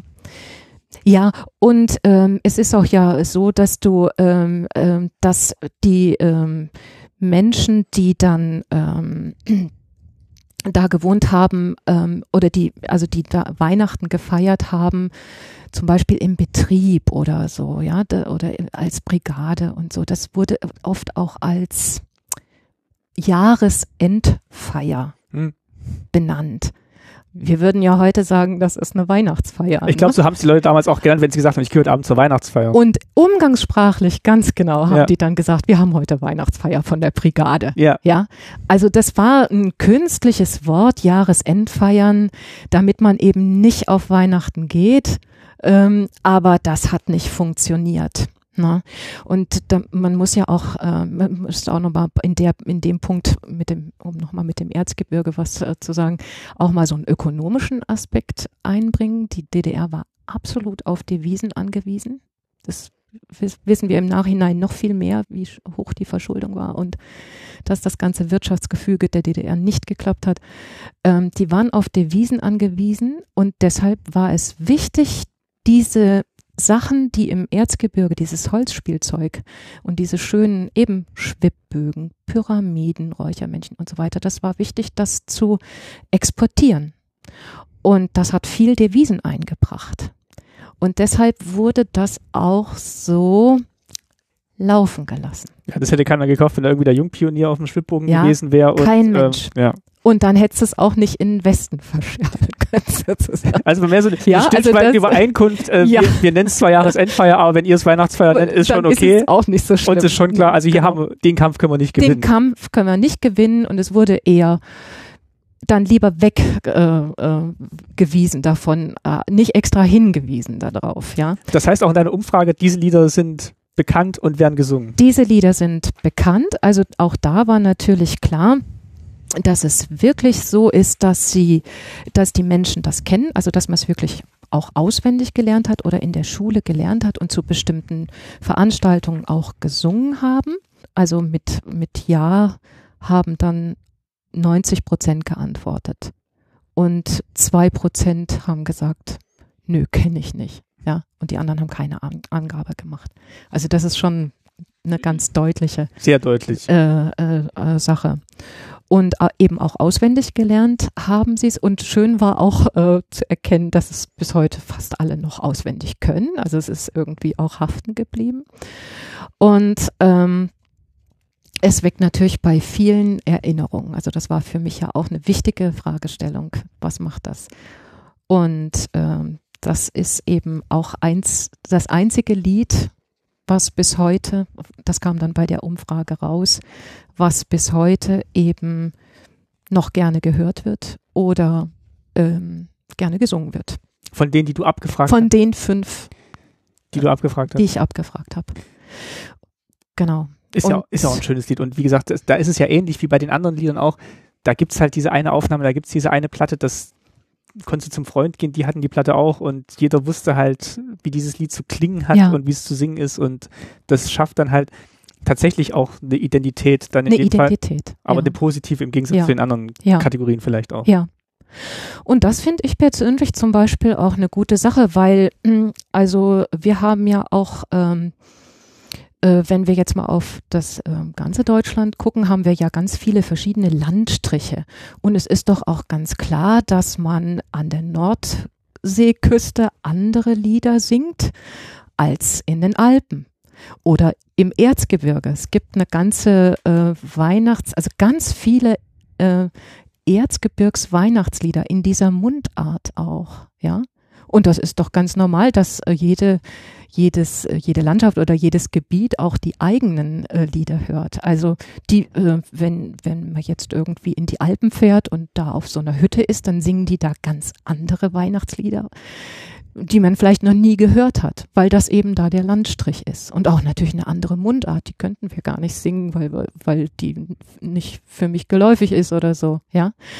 Und ähm, deshalb finde ich persönlich das auch in Ordnung, dass es viele verschiedene Lieder gibt, die mir auch eine Identität geben. Also auch wenn ich gar nicht mehr im Erzgebirge wohne, aber ich kann diesen, diesen Erzgebirgsdialekt schon verstehen. Und wenn ich so ein Lied höre, dann weiß ich sofort, ah, das ist ein Weihnachtslied von früher. Ach, lustig, das kenne ich noch von früher. Ja. ja?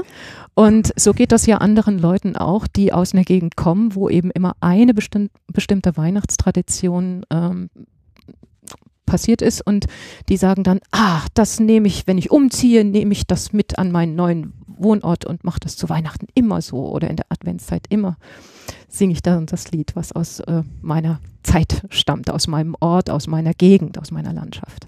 Was mir jetzt hängen geblieben ist, ähm, um so ein bisschen auf die Zielgerade einzuschwenken bei deiner, bei deiner Arbeit, ist, dass die Leute, die du befragt hast, oder was halt rausgekommen ist, dass die sich einerseits bewusst sind, ja, dieses Lied äh, ist mir bekannt, das ist irgendwie hängen geblieben, das verknüpfe ich irgendwie mit der DDR, aber dass die trotzdem, ja, wie gesagt, so eine gesunden, eine gesunde, einen gesunden Blick drauf haben Ja, und jetzt nicht äh, sagen, oh Gott, das Lied hat, hat meine Kindheit ruiniert, sondern das habe ich gesungen, das war vielleicht in der Pionierzeit, äh, hat es halt dazugehört, hm. aber ähm, wenn ich das heute sehe, dann kann ich da, ja, dann kann ich da drüber schmunzeln und sagen, okay, das hat Mhm. man halt damals gesungen, aber es hat jetzt nicht nicht viel angerichtet, kann, man Mhm. kann man das so zusammenfassen. Hm. Hm. Aber es ist auch nicht Teil meiner Identität geworden. Es hat mich jetzt dahingehend geprägt, dass ich, äh, dass ich jetzt sauer bin, dass ich dieses Lied mal gelernt habe. Ja, ja, genau. Ähm, ganz generell möchte ich auch doch noch sagen, jetzt habe ich das zwar alles untersucht und man könnte denken, na ja, diese Lieder rutschen irgendwo hin und es ist heute nicht mehr von der nicht mehr von Bedeutung. Ähm, aber es gibt ja immer diese Sommerhits und ähm, das wird immer so gekürt, ich weiß gar nicht, wer das macht. Und der Sommerhit in 2018 mit über 64 Millionen Aufrufen war ein Lied, das heißt Bella Ciao. Mhm. Und Stimmt. äh, das wurde so gemixt und so, ne? Also es ist äh, so äh, verändert und so weiter. Und ich habe das, als ich das gehört habe, Sommer 2018, vier, Mi- 64 Millionen Klicks, hä? Habe ich gedacht, das kennst du, das kennst du aus deinem Musikunterricht. Das mussten wir in der fünften Klasse auswendig lernen. Das ist ein italienisches Partisanenlied Und das hat eben heutzutage also ähm, jemand neu gemixt, neu äh, dargestellt und äh, neu kreiert. Ähm, und das fand ich ganz, das war ja dann schon lange, nachdem ich die Arbeit abgeschlossen habe, aber das fand ich ganz bezeichnend insofern, weil ich dachte, wir wissen ja auch gar nicht, was daraus entsteht. Vielleicht wird irgend so eins dieser früheren DDR-Lieder in 30 oder 50 Jahren nochmal der Mega-Hit und man verändert das um oder nimmt irgendwas daraus, eine Passage und macht daraus was. Also es gibt ja genug kreative Leute, die gute Ideen haben Die oder remixen lustige, das dann. und die remixen das dann und ähm, da kann man sagen, finde ich blöd oder auch nicht, aber wir wissen es nicht und das ist offen und das ist eigentlich auch gut so. Wenn ihr den Podcast jetzt in 30 Jahren hört und kleine weiße Friedenstaube der Sommerhit in 2048 ist, dann äh, habt ihr es hier zuerst gehört. Annika, vielen lieben Dank. Ähm, uns ruft jetzt die Fanfare zum Essen. Ich danke Ja. dir recht herzlich ähm, für die Einblicke in die Kinderlieder der DDR. Ähm, schöne Idee und ähm, vielen Dank für diese Arbeit und dass du darüber Auskunft gegeben hast. Dankeschön. Ja, ich danke dir. Es war schön.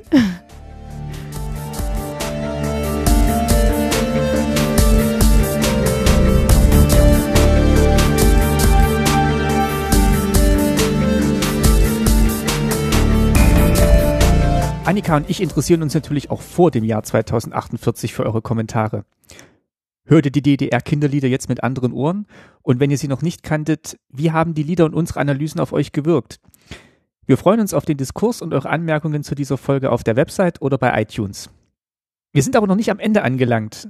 Denn wenn von Kinderliedern in der DDR die Rede ist, sind die staatlich verordneten Kompositionen nur die eine Seite der Medaille. Die andere Seite schien für mich immer heller. Zwei Namen stehen für viele der schönsten Werke der Kindermusik, die mir bekannt sind. Die Geschichtenlieder der beiden kreativen Köpfe dahinter sind musikalisch meisterhaft komponiert und quellen über von klugen und fantasievollen Texten und Bildern. Nicht nur meine Generation ist mit den Liedern des Traumzauberbaums, der beiden Pantoffel Schlaps und Schlumbo oder Mimmelit dem Stadtkaninchen aufgewachsen. Komponiert wurden die Lieder von Reinhard Lacomi, Spitzname Lucky. Leider ist er bereits 2013 verstorben und das hat mich wieder einmal schmerzlich daran erinnert, wie überaus kostbar die Gespräche mit Zeitzeuginnen und Zeitzeugen sind. Umso mehr habe ich mich aber gefreut, die andere Hälfte des Duos für ein Interview gewinnen zu können.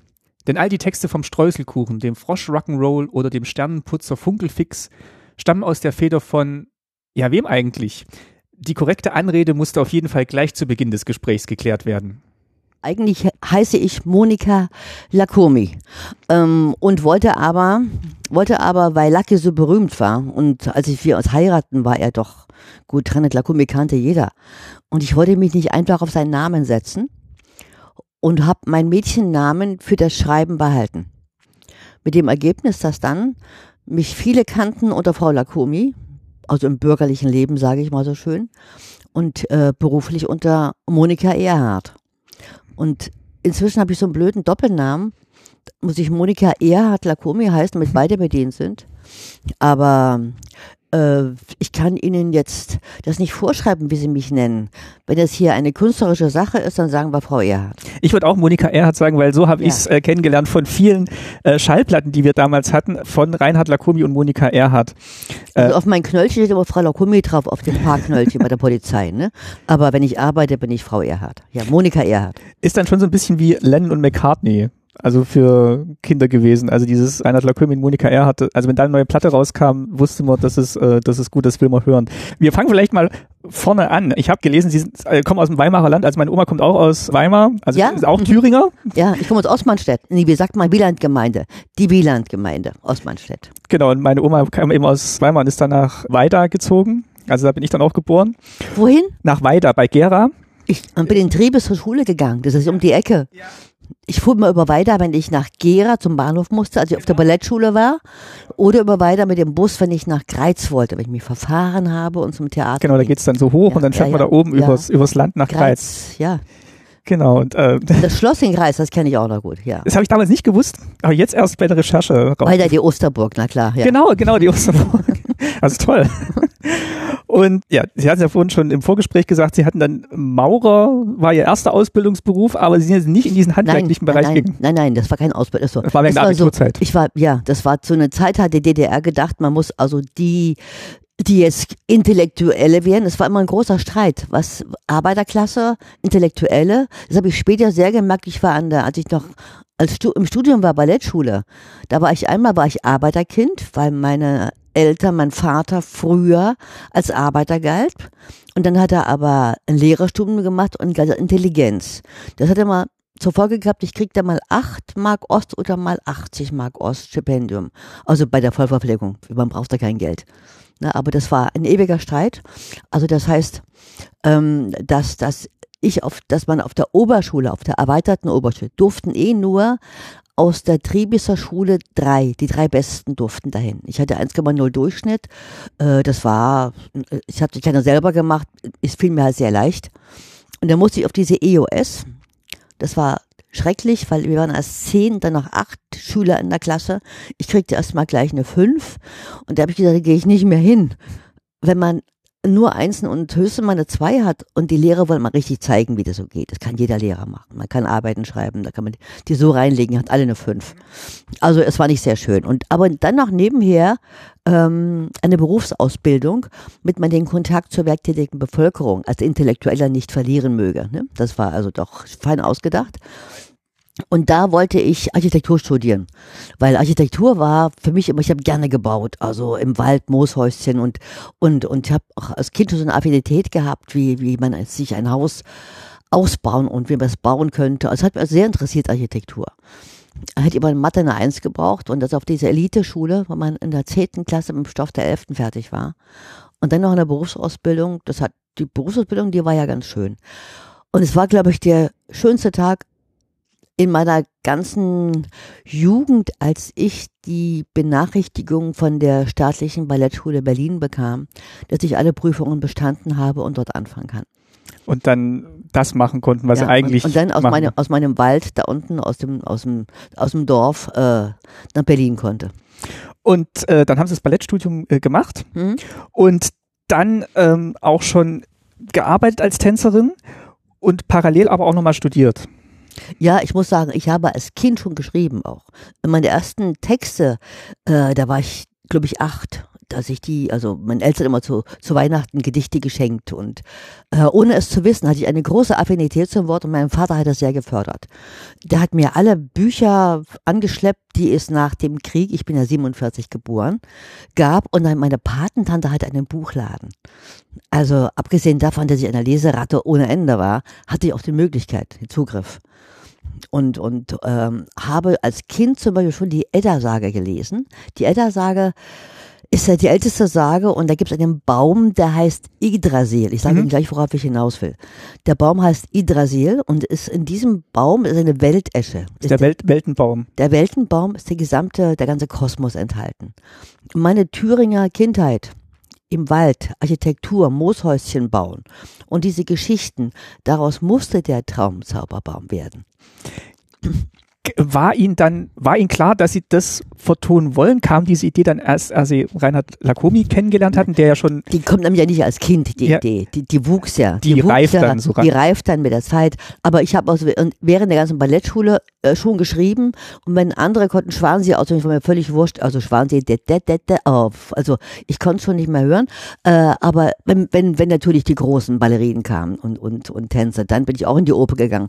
Aber ich saß meistens in die Choreolan. Äh, ich war, ich habe Choreolan auswendig gekonnt. Ich konnte also Ui auswendig.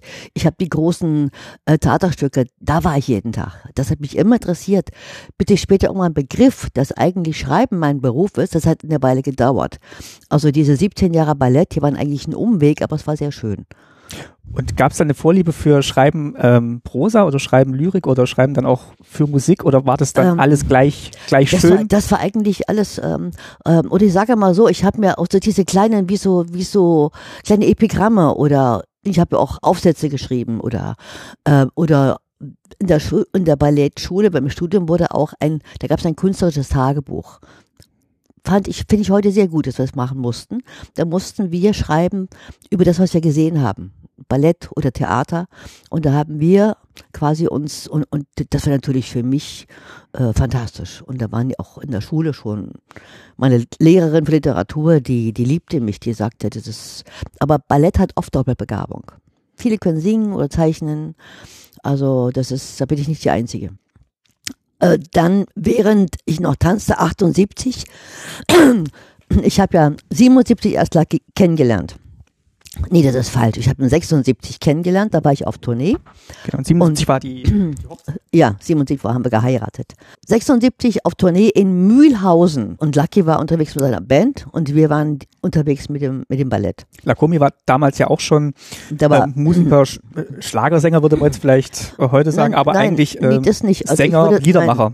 Es war, nee, Liedermacher ist etwas, jemand, der seine Texte auch selber macht. In der, in der Regel sind Liedermacher welche, die zur Jugendweihe oder zur Konfirmation eine Gitarre geschenkt bekommen äh, und dann auch mit mehr oder weniger Begabung das Spielen lernen und äh, obendrein noch Texte machen. Es gibt sehr wenige gute Liedermacher. Die meisten sind einfach nur, also ich würde sagen, gut für einen Pioniernachmittag geeignet, wie wir früher gesagt hätten, oder sonst zu den Pfadfindern gehen. Und ich bin da äh, sehr bedacht darauf, für Kinder das Beste. Und aber ähm, ich hatte ja, Lucky war der Erfinder, heute sagt man Deutschrock. Als Lucky anfing zu singen, er wollte ja gar nicht singen. Er hat einen Titel gesungen, weil einer, der den Titel singen sollte, den er geschrieben hat, also klaviermäßig, das konnte einer nicht. Der hat es also vier Stunden lang im Studio, haben sie gesagt, komm, und, und sagt, Lucky, sing doch mal das drauf, das, was wenigstens jemand vorspielen können. Das hat er gemacht und das hat jemand entdeckt und da fing Lucky an, äh, in einer Zeit, wo dieses Belcanto-Gesinge so, also wunderschön getönt hat, Hm. vor allem mit einer Reibeisenstimme. Und das habe ich im Radio gehört. Und ich weiß noch, was ich anhatte, was ich gemacht habe. Ich wohnte in der Oranienburger Straße, in einer sehr große Küche. Und ich habe Geschirr abgetrocknet und stand da, wie vom, wie vom Blitz getroffen und höre an mit der Seele singen. Und das war Renat Lakovic, da habe ich mir gemerkt. Weil das war was Neues. Ich war eine klassische Zicke. Ich hatte mich für diese Schlagerwelt nicht interessiert. Aber das hat mir auf Anhieb gefallen, weil das war authentisch, das war ehrlich. Und dann trafen wir uns, wie gesagt, im Hotel. Und äh, es ging erst mal so los, dass er behauptet hat, er habe keinen Zimmerschlüssel. Äh, und aber das stimmte. Dass sich der Techniker, mit dem ich heute noch befreundet bin, der Techniker, der mir immer noch hilft, Lack ist erster Techniker, äh, und, und sein Bassist, äh, die hatten sich eingeschlossen im Zimmer, eingeschlafen, stockbesoffen und Lucky kam wirklich nicht rein. Und dadurch ist das passiert, ähm, dass wir gesagt okay, wir sind Kollegen, ihr dürft mit bei uns übernachten, aber wer, ihr rührt euch. Außenkante auf dem Bett und Mhm. mhm. könnt ihr schlafen. Und das waren die uns natürlich auch nicht gewöhnt. Ich war damals noch zusammen mit Eckhard Schall, der Protagonist vom Berliner Ensemble. Und seine Frau, die Tochter von Brecht, wir siezten uns zwar, aber wir waren uns, sage ich mal, ähm, wir gingen gut miteinander um. Acht Jahre lang lebte ich auch in der Familie. Das war also keine Heimlichkeit. Sehr ungewöhnlich äh, für die Außenwelt, für mich sicher auch, man gewöhnt sich daran. Also ich habe die Kinder gut gekannt und, und die Kinder haben auch mal bei mir übernachtet, wenn sie unterwegs war. Und, und aber das Wichtige war, und es vergeht kein Tag, wo ich dem Schall nicht dankbar bin. Ich habe jeden Tag im BE gesessen, also bei jeder Probe, wenn was war. Ich habe die Stücke mit aufgebaut, ich habe die, Re die Recherchen gemacht. Ich habe dort so viel gelernt, wie ich an keine, keine Uni hätte lernen können. Wie man, wie man Stücke entwickelt, worauf es ankommt, beim Sprechen, beim Stehen, beim, also wie man Theater spielt. Und das hat dann gemündet in diese Zusammenarbeit, also nach der Heirat, äh, sowohl auf persönlicher Ebene Ja, als also ich, auch konnte, dann. ich konnte all das mit einbringen in, Ja. in dem, was ich später gemacht habe. Ich habe nur irgendwann einen Strich gemacht, dann, also Lucky war ja anderthalb Jahre, hat er mich besucht, durfte immer in die Küche, wir tranken zusammen Tee. Ich wohnte ja schon in der Nähe vom Ritterschadpalast, wo ich oft zu tun hatte. Und, und äh, das ist vielleicht ganz witzig, das werde ich sicher auch an meinen Memoiren mal schreiben. Wir kannten uns anderthalb Jahre. Und am gleichen Tag habe ich eine Zahnbürste gekauft und habe gesagt, heute behalte ich den hier. Denn es waren ja alle Anzeichen da, dass er das gerne täte. Und er brachte am gleichen Tag eine Flasche Rotwein mit, heute oder nie. So, und nach sechs Wochen bin ich hier rausgezogen und habe alles dort gelassen. Ecke Schei war gerade in Paris, also wieder kam ich nicht mehr da. Äh, und es war, es war nicht so einfach. Also heute lache ich drüber, aber damals, das war schon äh, ein mutiger Schritt, finde ich. Jetzt hatten Sie es gerade schon erwähnt, der Traumzauberbaum ist natürlich eines der bekanntesten Werke, die Sie zusammen mit Reinhard Lakumi gemacht haben. Da Also, habe ich noch getanzt, ja. Die erste, Moment, das war das erste, äh, ging los, weil Geschichten. genau, die, die erste wollte ich mich gerade darauf Ja, hinaus. ja. Die erste war nämlich Geschichtenlieder. Und es war auch so, dass er in dieser Oranienburger Straße fing er an und guckte dann noch in meine Kästen und fand diese kleinen Schnipsel an Zetteln äh, und kleine Texte und schrie mich an, hat gesagt, ich suche seit einem Jahr, suche ich Texte, was Besonderes, weil ich möchte eine Platte für Kinder machen. Hatte er auch schon vor, quasi. Ja, das hatte er vor. Das hat er auch allen erzählt, ähm, dass er das machen will. Und sein Texter hat gesagt, ach, das ist zu früh. Sein Texter wollte da nicht ran. Naja, es war so, dass er seit, wirklich seit, seit einem Jahr suchte für seine Musik, was er im Kopf hatte. Es gab schon eine Sendereihe, die hieß Der besondere Tag im Fernsehen. Und da haben sie auch schon Berufe vorgestellt von Eltern und haben dann Lucky genommen, der dann einen Text bekam von und, und also den vertont hat für Kinder. Und da kam die Idee, was für Kinder zu machen. Und ausgerechnet bei mir findet er genau die Texte und schrieb mich an, ich suchte seit einem Jahr, du hast die hier rumliegen in der Schublade, nahm die, knallte die Tür und haute ab. Ich dachte, der hat eine schöne Scheibe. Ne? Und hat die vertont und kommt mit dem Vertrag von Amiga wieder. Für anderen Fünfer im Lotto. Aber ich hatte ja, ich habe getanzt, ich habe das überhaupt nicht so richtig ernst genommen, muss ich sagen. Ich habe auch nicht gewusst, was man für, für Fehler machen können. Und was, ich habe mit einer Leichtigkeit äh, geschrieben, weil er sagte, ja, sein Fritze, also der Texter, der will das nicht mitmachen, der macht das nicht. Und dort mache ich immer alleine.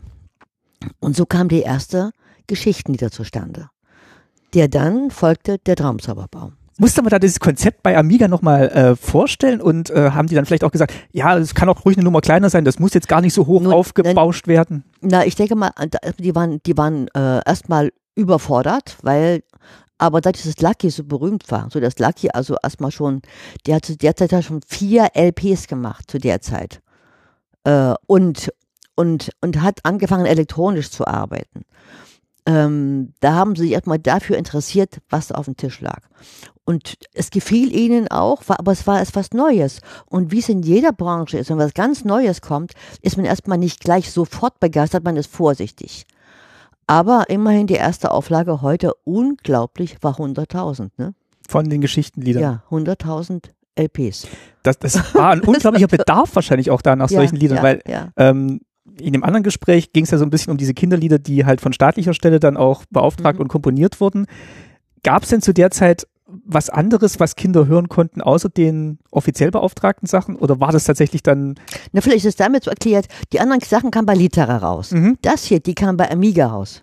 Bei Amiga kam ja eigentlich also äh, besonderer neuer und, und Rockmusik oder, oder, oder Schlager oder äh, Lucky hat ja auch Schall Platten damals, Märchenschallplatten, vertont. Und die waren aber Litera. So wie eben auch, auch das Kinderlied, gut, das war auch, äh, das, das kam nicht bei Emilia. Also, und da war schon, schon, also ich bin mir jetzt gar nicht so 100% müssen wir nachgucken, müssen wir mal nachgucken. Aber natürlich, und das waren ja auch gut aufgenommene Kindersachen, diese, diese schönen Kinderchöre und Rundfunk hm. Kinderchor und Manfred Rost oder wie der hieß, Rost, Rost, ähm, ähm, das waren tolle Sachen. Nur es war eben klassisches Kinderlied, gut, sage ich mal, äh, was man auch pflegte und was auch so nach dem Krieg auch so aufkam, kleiner weißen Friedenstaube und ja. wenn Mutti früh zur Arbeit geht, das konnten wir doch alle und das konnten wir, können wir heute noch singen. Aber Lucky wollte eine andere Musik machen und ich hatte mit diesen Texten nichts zu tun. Nicht, dass ich sie etwa abgelehnt hätte, aber ich habe Geschichten erzählt. Ich wollte skurrile, kleine, witzige, es sind ja auch Lieder dabei, die, die sind bloß eine halbe Minute lang. Heute wird jeder darauf achten, dass man die Rundfunklänge erreicht. Drei Minuten und noch ein bisschen was, damit es im Rundfunk gespielt wird. Das war uns scheißegal. Und ich muss auch sagen, ich habe es ja dann für Lucky geschrieben und er hat es für mich geschrieben. Es war eigentlich nicht so direkt sich zu dem Kinder herabbeugen äh, und dem Kinder was Schönes geben.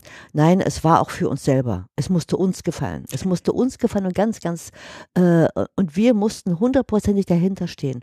Und dann gefiel es auch Kindern. Wir haben nie an Kindern getestet. Das finde ich, das finde ich einen interessanten Punkt, weil ich habe jetzt auf dem Herweg nochmal Lieder gehört und dann ist mhm. mir irgendwie so aufgegangen, ein Autor, den ich auch sehr gern lese, ist Kästner, hm, ja, der ja, ja, auch, der ja auch immer gesagt hat, ähm, es ist, also man darf, man muss Kinder ernst nehmen und man ja, muss natürlich. für Kinder, also man muss halt so schreiben, dass die Kinder sich nicht ähm, verhohnepiepelt fühlen, sondern dass sie sich ernst genommen fühlen in ihren Sorgen und Nöten, dass das wirklich auch schon, ja, also keine Erwachsenen sind, aber Menschen, die halt wirklich zu dem man sich nicht herabbeugen muss und mit dem man auf Augenhöhe irgendwie spricht. Und ich finde, das kommt auch in den Geschichten halt sehr, sehr durch.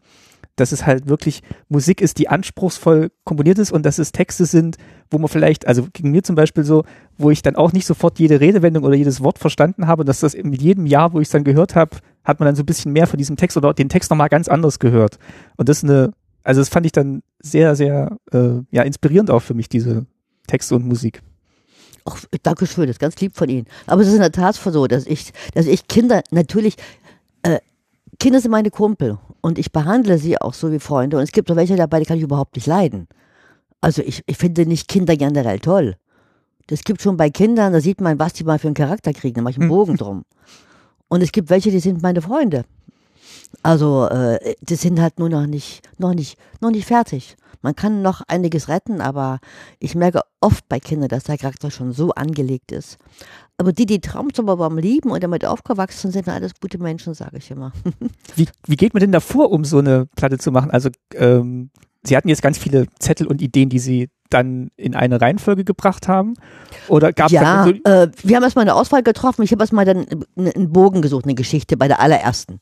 Die, der, bei der allerersten LP, die Geschichtenlieder, äh, die haben wir dann später auch als, sage ich mal, so als, als Programm hieß es dann Geschichtenlieder, weil es waren Lieder mit Geschichten und Geschichten in den Liedern und da entstehen, entstand der Begriff Geschichten. Den haben, wir, den haben wir nicht ganz sogar durchhalten können bis heute, weil durch den Traumzauberbaum ist dann ein, ein Label begründet worden, weil der war dann die stärkste Platte Mhm. gewesen und die bekannteste.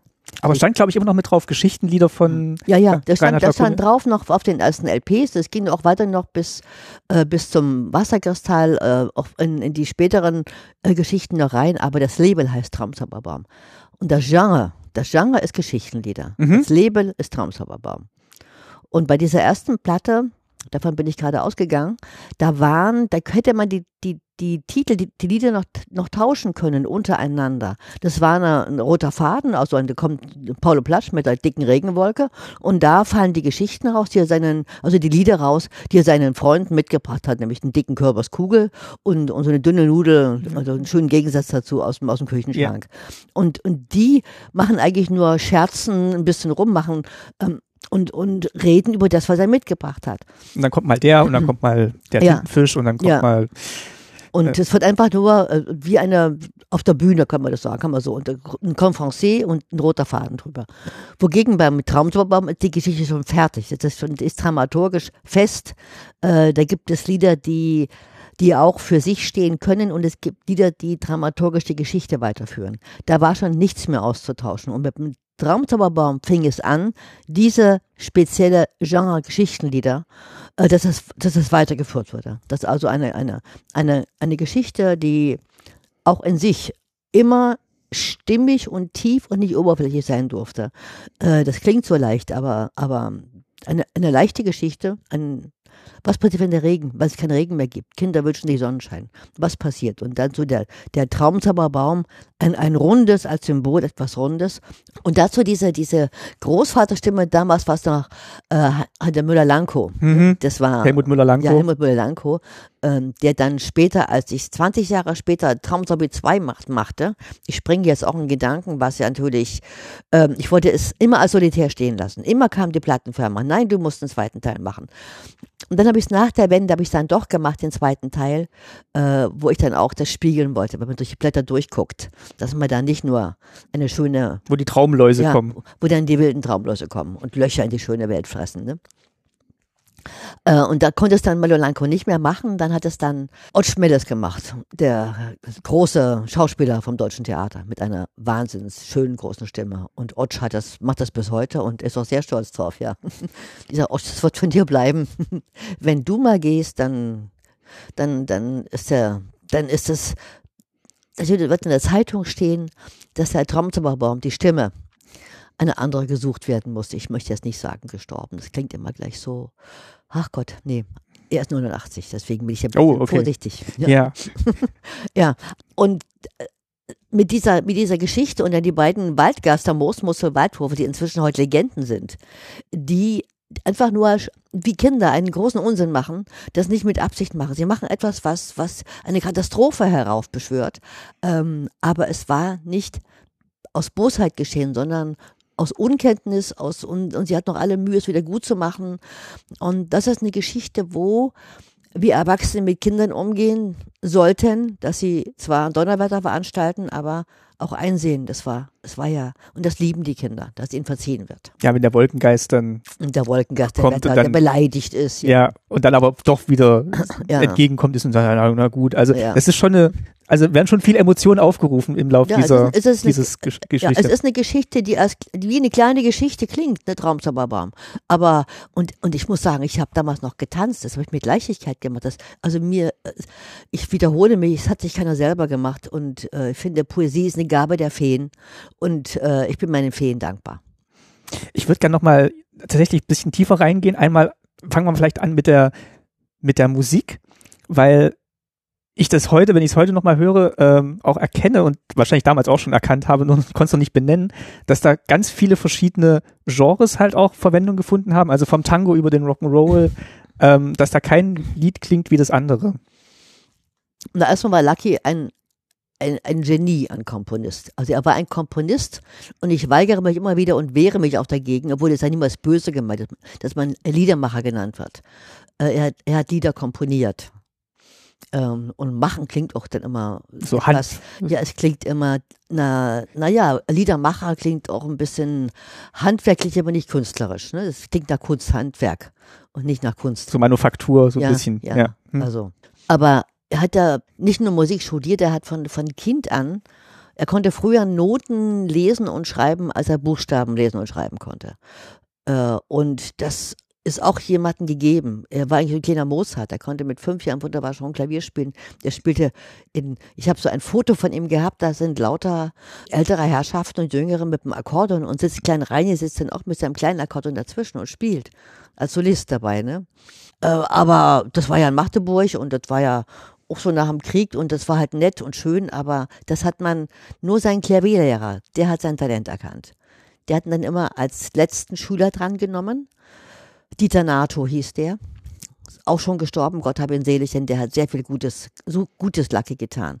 Und hat angefangen mit Lucky schon Tonsatz und, und, äh, und hat auch, Lucky hat schon komponiert und, und dann ging Lucky auf die Musikhochschule.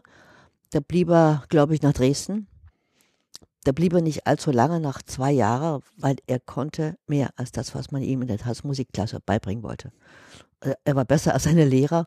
Und dann kam ja Klaus Lenz und hat ihn dort äh, in die Band geholt. Und Klaus Lenz, wenn man bei Klaus Lenz in der, in der großen Big Band war, das war wie ein Ritterschlag. Das war ein Ritterschlag, wer da spielte, der musste erstmal was können. Und die waren auch viel unterwegs. Und wer da sich einmal verspielte, Kasten Bier, ne? Das war auch eine harte Schule. Harte Strafe, ja. Ja, ja.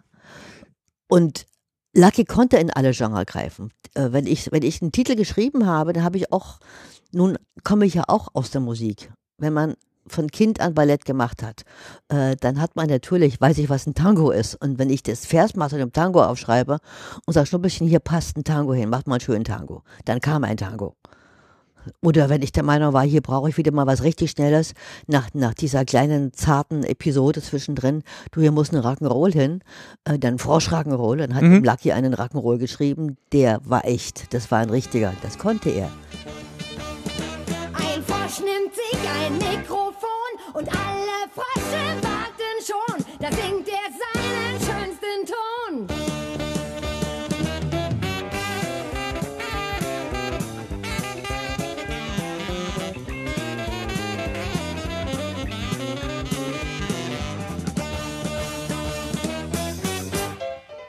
Und es war für mich wunderbar, dass ich einfach nur mit ihm sitzen konnte und antippen konnte. Äh, Er hat mir nur verboten zu singen. Also ich meine jetzt nicht auf der Bühne, das meine ich gar nicht, sondern wenn man manchmal so einen Titel im Kopf hat, dann singt man sich ein Versmaß zurecht.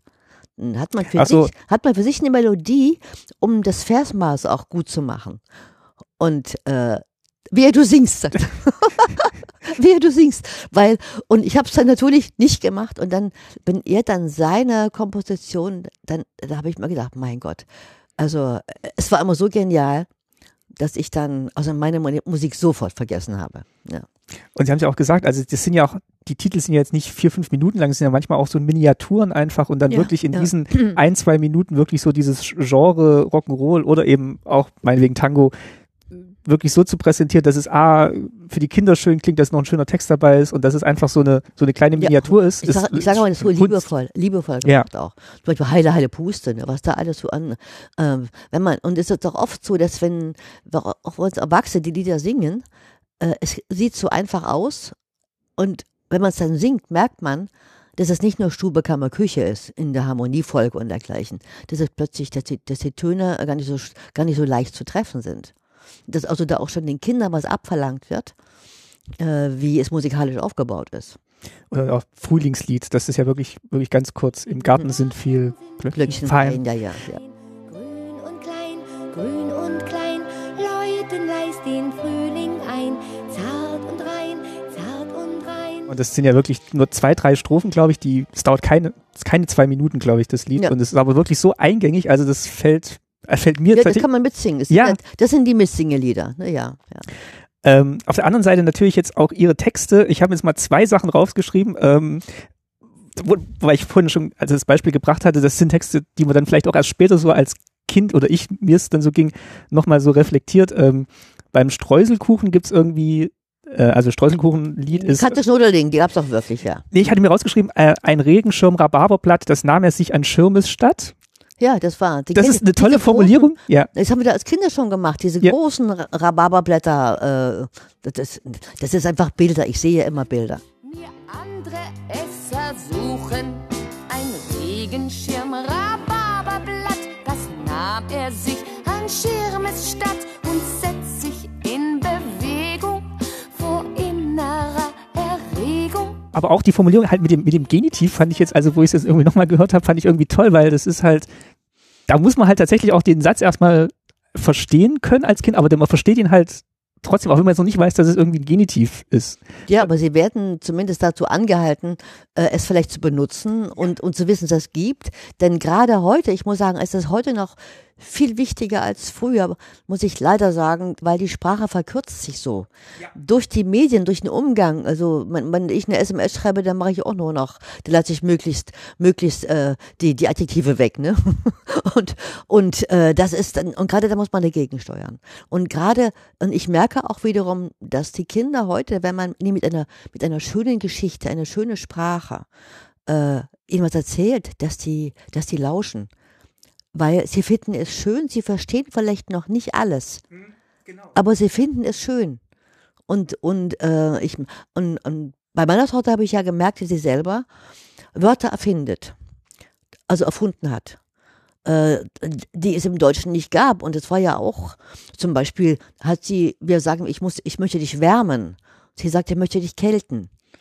Also, dass man, dass man auch die, äh, im, im Kopf die Fantasie und den Sprachgebrauch und wie auch, wie auch sicher mal Wörter entstanden sind, ne? Oder sagt der Verreißschluss, wenn man zu einem Reißverschluss, ne? Mein Patenkind sagt Zuzizi. also das finde ich sehr und, und darauf achte ich auch. Ich, ich äh, bin immer sehr begeistert, wenn Kinder sich zu helfen wissen und eine Wortschöpfung machen. Hatten Sie Angst, Kinder zu überfordern mit den Texten? Nö. Äh, ich, ich hatte, äh, Angst hatte ich eigentlich nie. Äh, überfordern kann man Kindern nur mit dem Thema. Ich würde auch, ich, ich würde mit Kindern auch über den Tod reden. Man muss bloß die richtigen Wörter finden. Und ich habe halt, glaube ich, immer versucht, richtige, die richtigen Begriffe, aber ich bin niemals unter ein Niveau gegangen, wo ich sagte, ach Gott, das ist für Kinder jetzt zu schwierig. Äh, oder dieses, dieses, ähm, dieses völlig alberne. Ich kann mit Kindern auch rumalbern. Mit dem Löwenzahn, weißt du, oder in meinen ABC-Popo und dergleichen. Hm. Oder, oder, und, oder, dass man also, oder auch heile Puste ist was ganz Liebes. Aber, ähm, oder, die, oder der Matrosenfurz und so eine Sachen. Das macht Kindern großen Spaß. Aber ich würde niemals, sage ich mal, so banal sein, wie ich. Gott, wenn ich jetzt das sage, dann werde ich hinterher bestimmt ähm, Ärger kriegen. Schneide ich sonst raus. Also ich höre ja immer Radio Teddy als, als Ja. Reg- Pflichtsender. Und ich stelle es jetzt manchmal ab, weil ich kann es nicht mehr hören. Was da auf die Kinder losgelassen wird, an, an Schwachsinn und, und an, an, an Blödelei, die keiner, die nicht, die so unintelligent ist. Also ich mich, also Verblödung. Die Kinder werden verblödet. Musikalisch kaum etwas, wo, wo man sich dran freuen kann. Äh, die, die Stimmen sind banal, austauschbar. mittelmäßig äh, und, und, und die Texte ganz und gar zu vergessen. Und das heißt, es wird zum großen Teil gespielt Schlager. Schlager, die, also jetzt nicht im negativen Sinne Schlager, sondern wir sagen ja Popmusik. Popmusik, da sind aber, das sind immer so junge Leute, die da singen, tolle Sachen dabei, tolle Geschichten dabei, aber sie ähneln sich so furchtbar. Was geht mich deren erste große Liebe an? Oder der erste Orgasmus, da mir egal. Ne? Also dieses, äh, aber das kommt auf Radio Teddy. Das heißt, die werden als Kinder schon in, ein, in eine jugendliche Auffassung hineingedrängt, in ein, ein äh, also in, in Texte, die für, für junge Menschen wichtig wären. Oder ob sie wichtig sind, will ich jetzt gar nicht beurteilen. Es entzieht sich meiner, entzieht sich meiner äh, Fähigkeit, das nun auszuloten, ob das wirklich wichtig ist.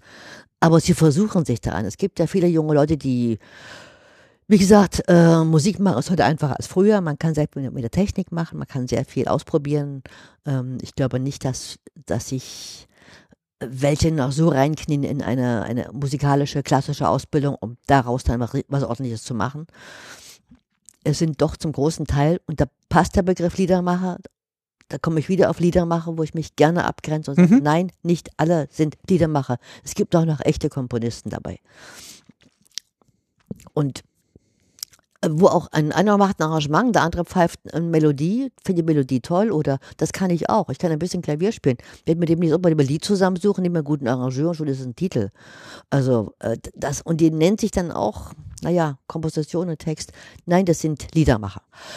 Und es gibt davon zu viele im Radio Teddy und die sind für die eigentlich nicht mehr für diese Altersgruppe. Also uns rutschen die Kinder weg, sage ich mal. Wir haben die fünf bis zehnjährigen. Äh, und wenn sie ein bisschen älter sind, haben sie schon Angst für Kinder gehalten zu werden Mhm. und machen diese, diese Popmusik nach. Und das ist etwas, das finde ich immer so unecht, so, so, sie machen es nach. Äh, sie, sie, sie, leben nicht damit. Sie finden, sie, sie entwickeln dann nicht, nicht, sie entwickeln nicht diese, äh, was ich auf deinen Kinderaugen sehe, dieses Träumen dabei.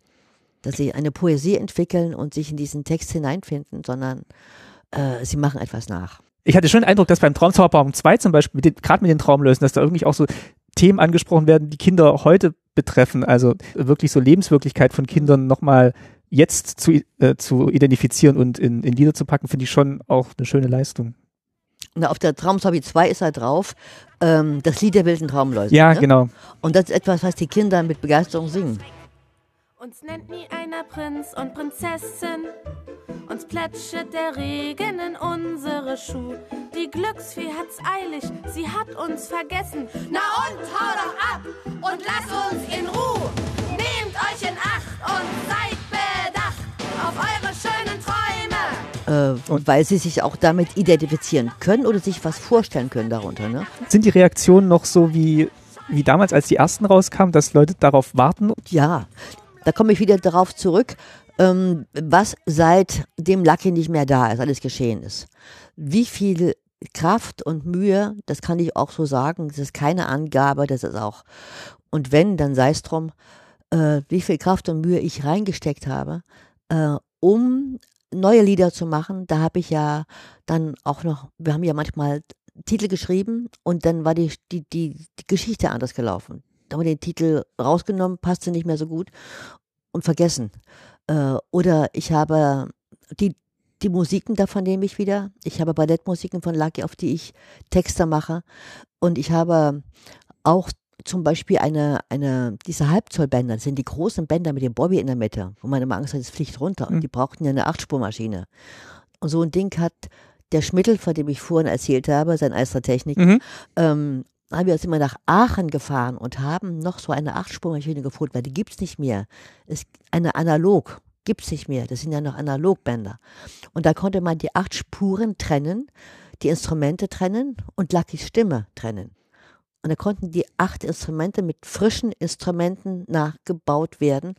Also ein Schlagzeug aus, das über 30 Jahre klingt wie Zicke auf dem Eimer, ne? Also das hat man halt neu gemacht. Oder äh, dass man eben den Klaviersound neu eingespielt hat.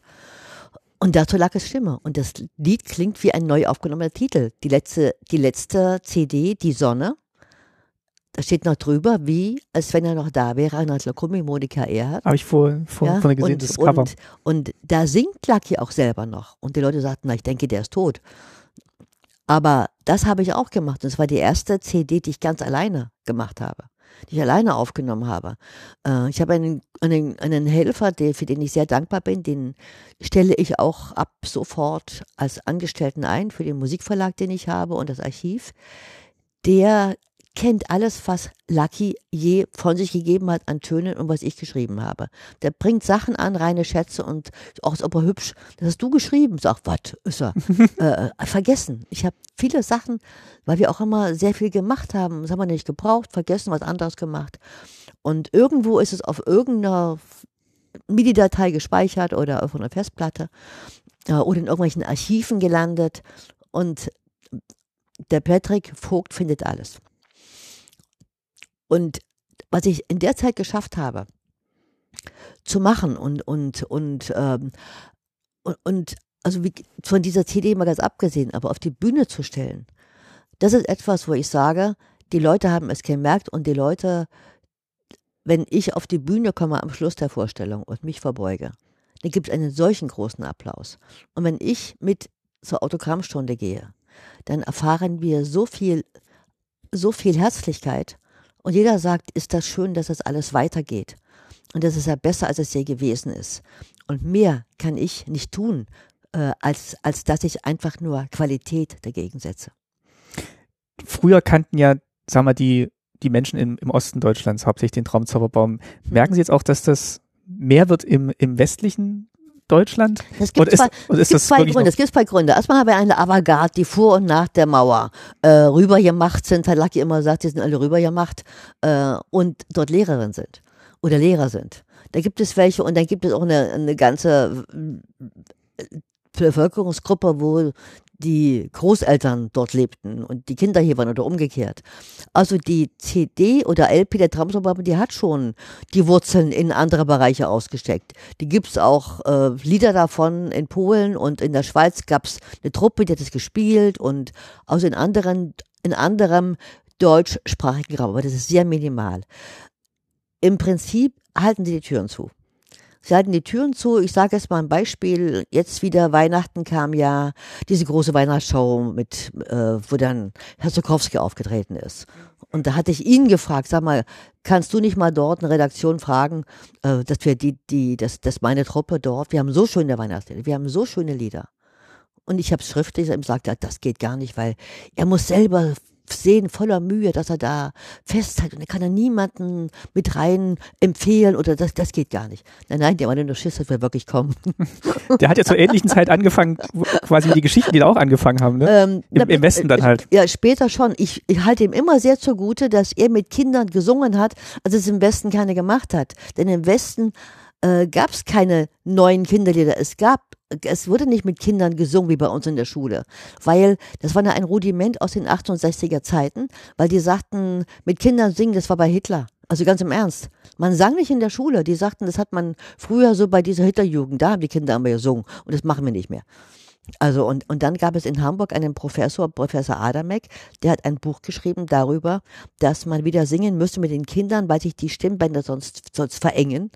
Also er, er, fand, er erfand das Singen mit Kindern. Und äh, es wurde auch eine Kindergärtnerin ausgezeichnet, weil sie mit Kindern sang. Und ähm, da habe ich gesagt, alle die Marke. Wir waren eingeladen, Lucky und ich, wir saßen da in diesem Gremium. Äh, und dann sagte jemand, ich komme aus dem Osten. Nein, nein, nein, ich kann Ihnen helfen. ich kann Ihnen helfen. Wir haben immer gesungen. Im, im, also äh, kommen Sie zu uns, wurde ja auch gefilmt dort. Das wurde also auch alles gefilmt, wie diese Kinderrednerin auftrat, wie die gesungen hat. Ähm, ich sage, kommen Sie zu uns. Also die haben also hier gefilmt. Ne, Kindergarten, Traumzauberbaum. Die griff hinter sich, Gitarre. Na, was singen wir denn mal? Und dann ging das los. Äh, hier in der Schule, wo ich wohne. Die, die Direktorin hat mal auf zwei Finger gepfiffen, da kamen die Kinder angestürzt. Wir singen mal. Das haben die alles rausgeschnitten aus dem Film. Die haben den ganzen Osten rausgeschnitten, weil da war das Singen nämlich, das musste man nicht neu erfinden. Und in diesem Gremium dort sagten die dann zu mir, ja, ja, aber das Singen, aber welches Lied gut? Dachte ich, die haben alle. Das war so typisch. das ne? was- Ganz, ganz typisch. Da habe ich gesagt, na, welches Lied? Gut, na ja, also Spaniens Himmel, die Partei, die Partei, die hat immer recht. Und habe so ein paar Titel aufgezählt. Es war eisiges Schweigen. Und dann kam Quasthoff dazu. Quasthoff, der, der Counter, also dieser, dieser große, dieser, äh, dieser äh, Bassbariton. Mhm. Ja. Und der lachte dröhnend. Seine Freundin zu der Zeit war und seine Frau, das war eine Kindergärtnerin aus Sonneberg. Und der kannte dadurch alles, was wir gemacht Ja. haben. Und der hat sich köstlich empört darüber, ne? was da für eine Unkenntnis ist. Aber ich habe es erzählt, weil es ist bis heute so. Wenn man, wenn man äh, dort, ah, das ist ja schön, wenn die das, das erste Mal hören zum Beispiel, oder sie haben, es sind ja inzwischen 14 CDs, na ist das nicht sowas aus dem Osten? Hm. und ich dann aber sage, ja, fünf Millionen, fünf Millionen Mal verkauft, dann gibt einen Ruck in dem Körper. Was? Das haben wir nicht gewusst. Ne, das war also, äh, das ist immer etwas, man muss mit Zahlen kommen, mit Erfolgen kommen. Die Sache an sich äh, muss belegt werden. Und es ist leider Gottes so, wenn die Medien das nicht begleiten. Äh, die Medien, die Medien bestimmen in, im Fernsehen, was man hören soll, was man sehen soll, was ist richtig.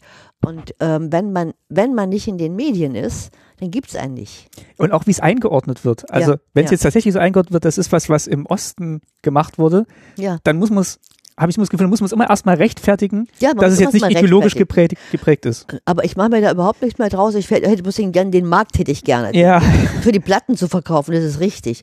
Die, die Kinder am besten tun mir leid. Also ich meine, gut, ja, wenn die sehen, die sind, die sind, Kinder sind Kinder. Wir sind ja schon öfter da aufgetreten. Dann sind die begeistert. Die gehen genauso mit wie unsere Kinder. Der Unterschied ist nur, dass bei uns Dresden Kulturpalast zum Beispiel singt der ganze Saal mit. Und im Westen halt noch nicht. Aber wir werden kommen. Wir werden kommen und, und äh, es ist, es ist, wir, ich, ich finde, äh, wir uns vor der Wende musste uns ja auch der Osten in Anführungsstrichen genügen.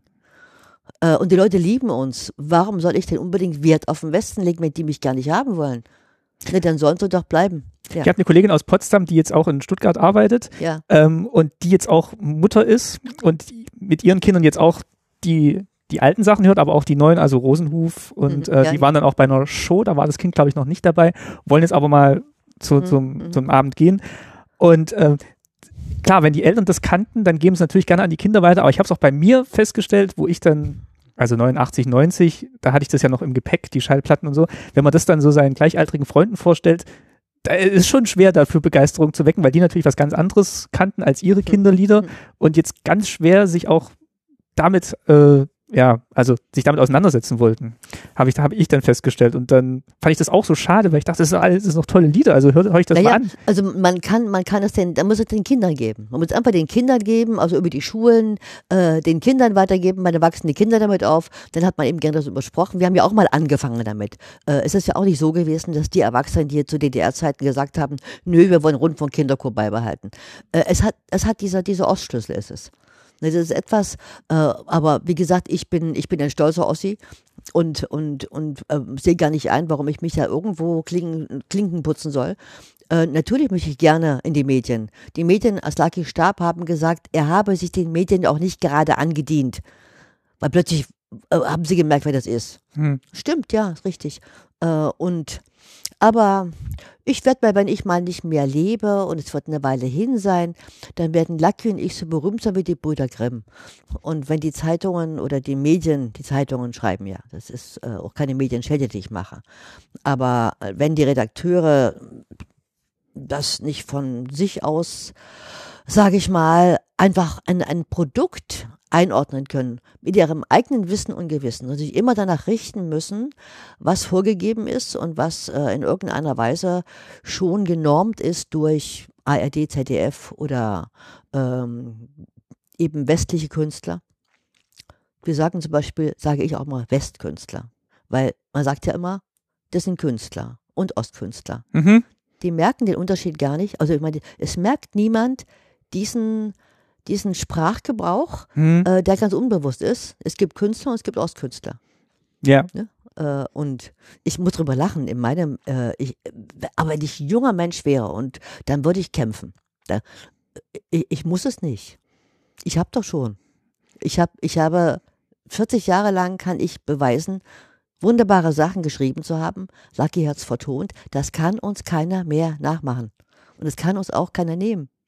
Äh, und äh, ich bin ein glücklicher Mensch. Ich habe insgesamt fünf Musical auf die Bühne gestellt, also für mein Ensemble. Ich habe das Ensemble hochgefahren, dass inzwischen jeder weiß, dass wir kein Museum sind, dass wir immer weiter auf der Bühne immer besser wurden, dass auch, dass auch Leute, die uns von früher kannten, war letztens eine da, die kam extra nochmal zur Autogrammstunde und sagte, ich äh, war früher noch, hm, als Lucky auf der Bühne stand auch da, ihr seid da noch viel, viel besser als früher. Und das stimmt in der Tat. Die Mädels sind so gut, da, wir mussten ja auch den Star ersetzen, der da äh, mit kleinen Finger gewunken hat und die Leute konnten lachen. Das war, der hat ja, der hat ja eine, diese, diese geniale Begabung auf der Bühne gehabt. Und das zu ersetzen war nicht so einfach. Man kann niemanden ersetzen, aber wir haben neue Stücke gemacht, wir haben es neu aufgebaut. Also wir sage ich, weil sowas geht nicht ohne die Mithilfe meiner, meiner Mädels, die auf der Bühne stehen. Ich muss immer aufpassen auf der Bühne. Äh, es ist ja jetzt so, dass ich immer, also die drei Hauptfiguren, wenn es um direkte Geschichten geht. Das Geburtstagsfest zum Beispiel ist ein, was machen wir jetzt zum 40. Jahrestag und da ist ja die Aga Knack dabei. Mhm. Aga Knack, Moosmussel, Waldwuffel. Ich muss aufpassen, dass die Aga Knack nicht Lieblingsfigur der Kinder wird. Die, die hat also so eine Dominanz, weil, weil das ist toll. Also richtig mal so etwas machen, was man nicht darf, und, aber hinterher ist wieder gut und also eine ganz wichtige Figur. Äh, und Waldwuffel, der immer dazwischen steht, zwischen den beiden Weibern, äh, die eine motzt sich auf für ihn und, und Moosmussel ist, ist einfach, das ist doch mein Freund. Äh, kann man nicht auch zu dritt befreundet sein? Die Fragen, die sind natürlich die immer neue Fragen, die dazukommen. Und wie es ja auch bei äh, Rosenhof ist, wo, Hm. wo dann auch die zu dritt schon durch, das ganze, durch die ganze Geschichte laufen. Die Musical-Tour hat die, ähm, die hat ja später begonnen, also nach der Wende erst. Also vor der Wende gab's das noch nicht auf der Bühne, oder? Na, vor der, vor der Wende war es mehr ein Konzert. Da war Lucky und eine Sängerin und es ging meistens um die Lieder und ging roten Faden drumherum. Äh, Und es wurde aber immer mehr. Das wurde immer, immer größer, äh, bis es dann wirklich richtige Musicals waren. Und sie, sie leben jetzt auch nicht nur von diesem Erfolg, sondern sie haben ja gesagt, sie machen weiter Platten und, Natürlich. und auch ja. diese ganze Vorstellungsgeschichte und dass sie jetzt, also ich glaube, später geht's ja dann auch noch wieder auf Reisen heute, weil heute Abend wieder Vorstellung ist. Sie halten das einerseits am Leben, aber sie fügen auch immer wieder noch neue Sachen hinzu. Also gerade diese, ja, diese Musical und diese Live-Geschichten, die jetzt, Ja, ich mache auch einen Kinofilm, Traumsommerbau. genau, da wollte ich gerade noch Und hinaus, gibt, und da gibt es auch einen zweiten Teil dann und wird es auch noch einen dritten Teil geben. Dann mache ich auch noch, man kann eigentlich alle, alle Geschichten bis auf äh, Schlaps und Schlumpe ist eine, ist eine Puppensache. Ähm, die kann man alle verfilmen. Als Spielfilm und als Animationsfilm. Das hier wird, äh, Traumzauberbaum wird ein Animationsfilm. Und hätte ich gewusst, wie lange das dauert, hätte ich einen Spielfilm gemacht. Mit, mit süßen kleinen äh, Schauspielern, da kenne ich genug, weil ich mache auch jedes Jahr eine Schulinszenierung mit 450 Kindern, die alle auf die Bühne kommen und was unheimlich viel Arbeit macht. hm, Und ich mich immer frage, mein Gott, warum tue ich mir das an? Also ich hätte genug, äh, wo ich sage, ich kann hier den das Jahr gut Film füllen. das alleine, Ja. das alleine machen. Ähm, aber Kino kann ich machen, ich kann auch Bücher schreiben. Das Einzige, was ich nicht habe, ist Zeit. Äh, und ich habe die neue, die neue CD, die Geschichte schon im Kopf. Das sage ich jetzt nicht, ich verrate das nicht, weil äh, nicht, nicht, dass die das machen, aber äh, heute ist Ideenklau nicht mal mehr ein Kavaliersdelikt. Äh, das, das muss man so aufpassen, wirklich. Das habe ich oft genug erlebt. Und aber ich habe eine neue CD im Kopf. Ich, habe, ich werde ein, ein, ein Buch schreiben, auch ein Buch, wo, was ich lesen kann, was ich für Kinder vorlesen kann, auch über den Traumzauberbaum und ich kann auch andere Geschichten machen. Nur das ist allerdings wahr, ich werde also jetzt nicht irgendwie, ähm, sage ich mal, anfangen, einen Roman für Erwachsene zu schreiben. Würde ich gerne machen. Aber da sage ich mir, bleib bei deinen Leisten, mach, mach das, was ich, wo ich auch niemanden groß überraschen muss. Und klar schreibe ich ein Buch über uns, aber das wird ein biografisches. Ich werde ein Buch schreiben über Lucky und über mich und äh, vielleicht kommt das zu seinem 80. Geburtstag raus. Zum 75. schaffe ich es nicht. Da muss ich, da muss ich äh, den zweiten Film machen bis dahin und, und äh, das Buch für die Kinder. Also tun habe ich genug, das will ich sagen. Ne? Okay, also ich bin gespannt auf alles und ähm, Ich auch. ich finde es nach wie vor toll, dass es eben nicht so, dass es eben nicht so so kitschige Sachen sind, sondern dass das wirklich äh, schöne Sachen sind, die schon emotional sind, aber die nicht so in dieses, wie Sie gesagt haben, banale, triviale und ähm, ja, Ayapopaya. Also man muss auch immer, also ich, ich liebe es auch, das hat sehr geliebt, den Dingen etwa die Spitze abzubrechen. Ne? Äh, und wenn ich von Engeln rede, dann reden, dann fahren die eben Straßenbahn. Und äh, dass man also nicht irgendwelche, äh, es muss auch etwas, was Witziges sein. Also und, und äh, ich liebe Kitsch, zu Weihnachten besonders. Aber in Geschichten muss man dann rechtzeitig einen Knick machen, äh, etwas reingeben, um die ganze Sache, äh, dass es nicht zu süß wird. Ne? Und das gelingt Ihnen nach wie vor. Ich glaube, ich kann gar nicht anders. Ja. vielen, vielen Dank für dieses Gespräch. Ich glaube, ich hätte noch ganz viel mehr fragen können. Das machen wir dann ähm, spätestens, wenn der Film raus ist und ähm, es diesen Podcast noch gibt, dass äh, Ihre Projekte da bis dahin noch gibt, das äh, bezweifle ich gar nicht. Vielen Dank, Monika Erhardt, für das äh, lange Gespräch und schöne Weihnachten schon mal jetzt. Mhm. Vielen Dank. Und ich wünsche viel Erfolg mit diesem Podcast. Das finde ich eine tolle Sache. Dankeschön. Alles Gute. Danke. Ja, und schöne Weihnachten und gutes neues Jahr und, und, und alles. Wir können auch schon frohe Ostern wünschen, bis ja. es, weil wenn es nächstes Jahr rauskommt, dann Ja. lieber noch mal schöne Ostern wünschen. Oh ja, ja, ja. Also, also eine gute Zeit wünsche ich. Dankeschön.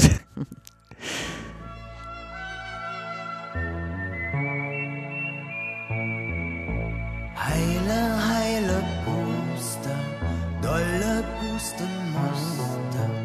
Pusten heilt den großen Schmerz, Pusten heilt das kleine Herz, dass es wieder hopsen tut. Heile, heile,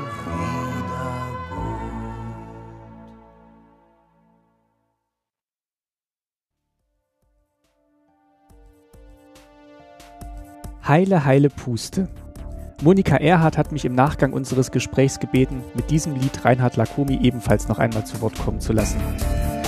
Diesen Wunsch habe ich sehr gerne erfüllt. Und damit endet Staatsbürgerkunde Folge 83. Zu Gast waren dieses Mal Annika, Monika Erhardt und Sören Marotz. Das Titelbild stammt wie immer von Shiva Go. Ambient One ist das Titelstück aus der Feder von Wolfgang Wörle. Unterstützt wurde diese Folge vom DDR-Museum Berlin und euch, meinen Hörerinnen und Hörern. Einige von euch unterstützen mich bereits mit kleinen oder größeren Überweisungen auf das Staatsbürgerkunde-Konto. Mein Dank seit der letzten Folge geht hier an Grit, Bianca, Charlotte, Anne, Mirko, Mario, Martin, Christoph und Matthias. Ihr helft mir dabei, die Kosten für diesen Podcast wieder einzuspielen. Das sind neben Serverkosten auch Reisen zu meinen Gesprächspartnerinnen und Partnern, die Arbeitsleistung von Shiva Go für die Anfertigung der Coverbilder oder auch die Lizenzzahlungen an die GEMA für die verwendete Musik und wie zum Beispiel diese Folge nicht so gut funktioniert hätte. Jeder Euro von euch hilft dabei, Staatsbürgerkunde zu dem Podcast über das Leben der DDR zu machen, den ihr gerne hört und den ich gerne produziere. Was eure Unterstützung auch möglich machen kann in 2019, möchte ich jetzt noch ganz am Ende der Folge enthüllen. Ihr erinnert euch vielleicht noch an die erste Folge im neuen Stil, Staatsbürgerkunde Folge 79, abgehört. Darin war unter anderem Phonotypistin Evita zu Gast, die über ihre Arbeit berichtet hat. Sie hat für mich im Nachgang die komplette Folge transkribiert und dieses Transkript ist seit kurzem im Webplayer bei der Folge abrufbar. Klickt einfach mal auf den Button Transkript unter den Abspielbuttons bei der Folge und ihr seht jedes Wort und jeden Satz, der in der Folge gesprochen wurde und von wem. Der Text läuft mit dem Audio des Podcasts mit, ihr könnt aber auch auf eine Stelle im Text klicken und die Abspielposition springt sofort an diesen Punkt. Zudem ist der komplette Text durchsuchbar, was nicht nur der Auffindbarkeit durch Suchmaschinen hilft, sondern auch zum Beispiel Menschen mit Hörbeeinträchtigungen oder Schulen, die den Podcast im Unterricht einsetzen und konkret mit dem Gesagten arbeiten möchten. Ich würde mich sehr freuen, wenn ich ab sofort jede Folge mit einem Transkript, erstellt durch Evita, ausstatten könnte. Ich möchte und werde Evita für ihre Arbeit natürlich offiziell beauftragen und bezahlen. Und dafür brauche ich weiterhin eure Hilfe. Wenn ihr mit einem Betrag eurer Wahl und gerne auch per Dauerauftrag dieses Projekt unterstützen wollt, auf der Website www.staatsbürgerkunde-podcast.de findet ihr unter dem Punkt Unterstützen die Daten des Podcast-Kontos. Und auch wenn ihr nicht finanziell beitragen könnt oder möchtet, danke an euch wie immer fürs Zuhören, fürs Kommentieren und Empfehlen. Ich und der Podcast bleiben auch nicht zuletzt dank euch Hörerinnen und Hörern und euren Fragen, Ergänzungen und Rückmeldungen im achten Jahr der Existenz von Staatsbürgerkunde neugierig und motiviert. Vielen Dank und bis zum nächsten Mal, euer Martin.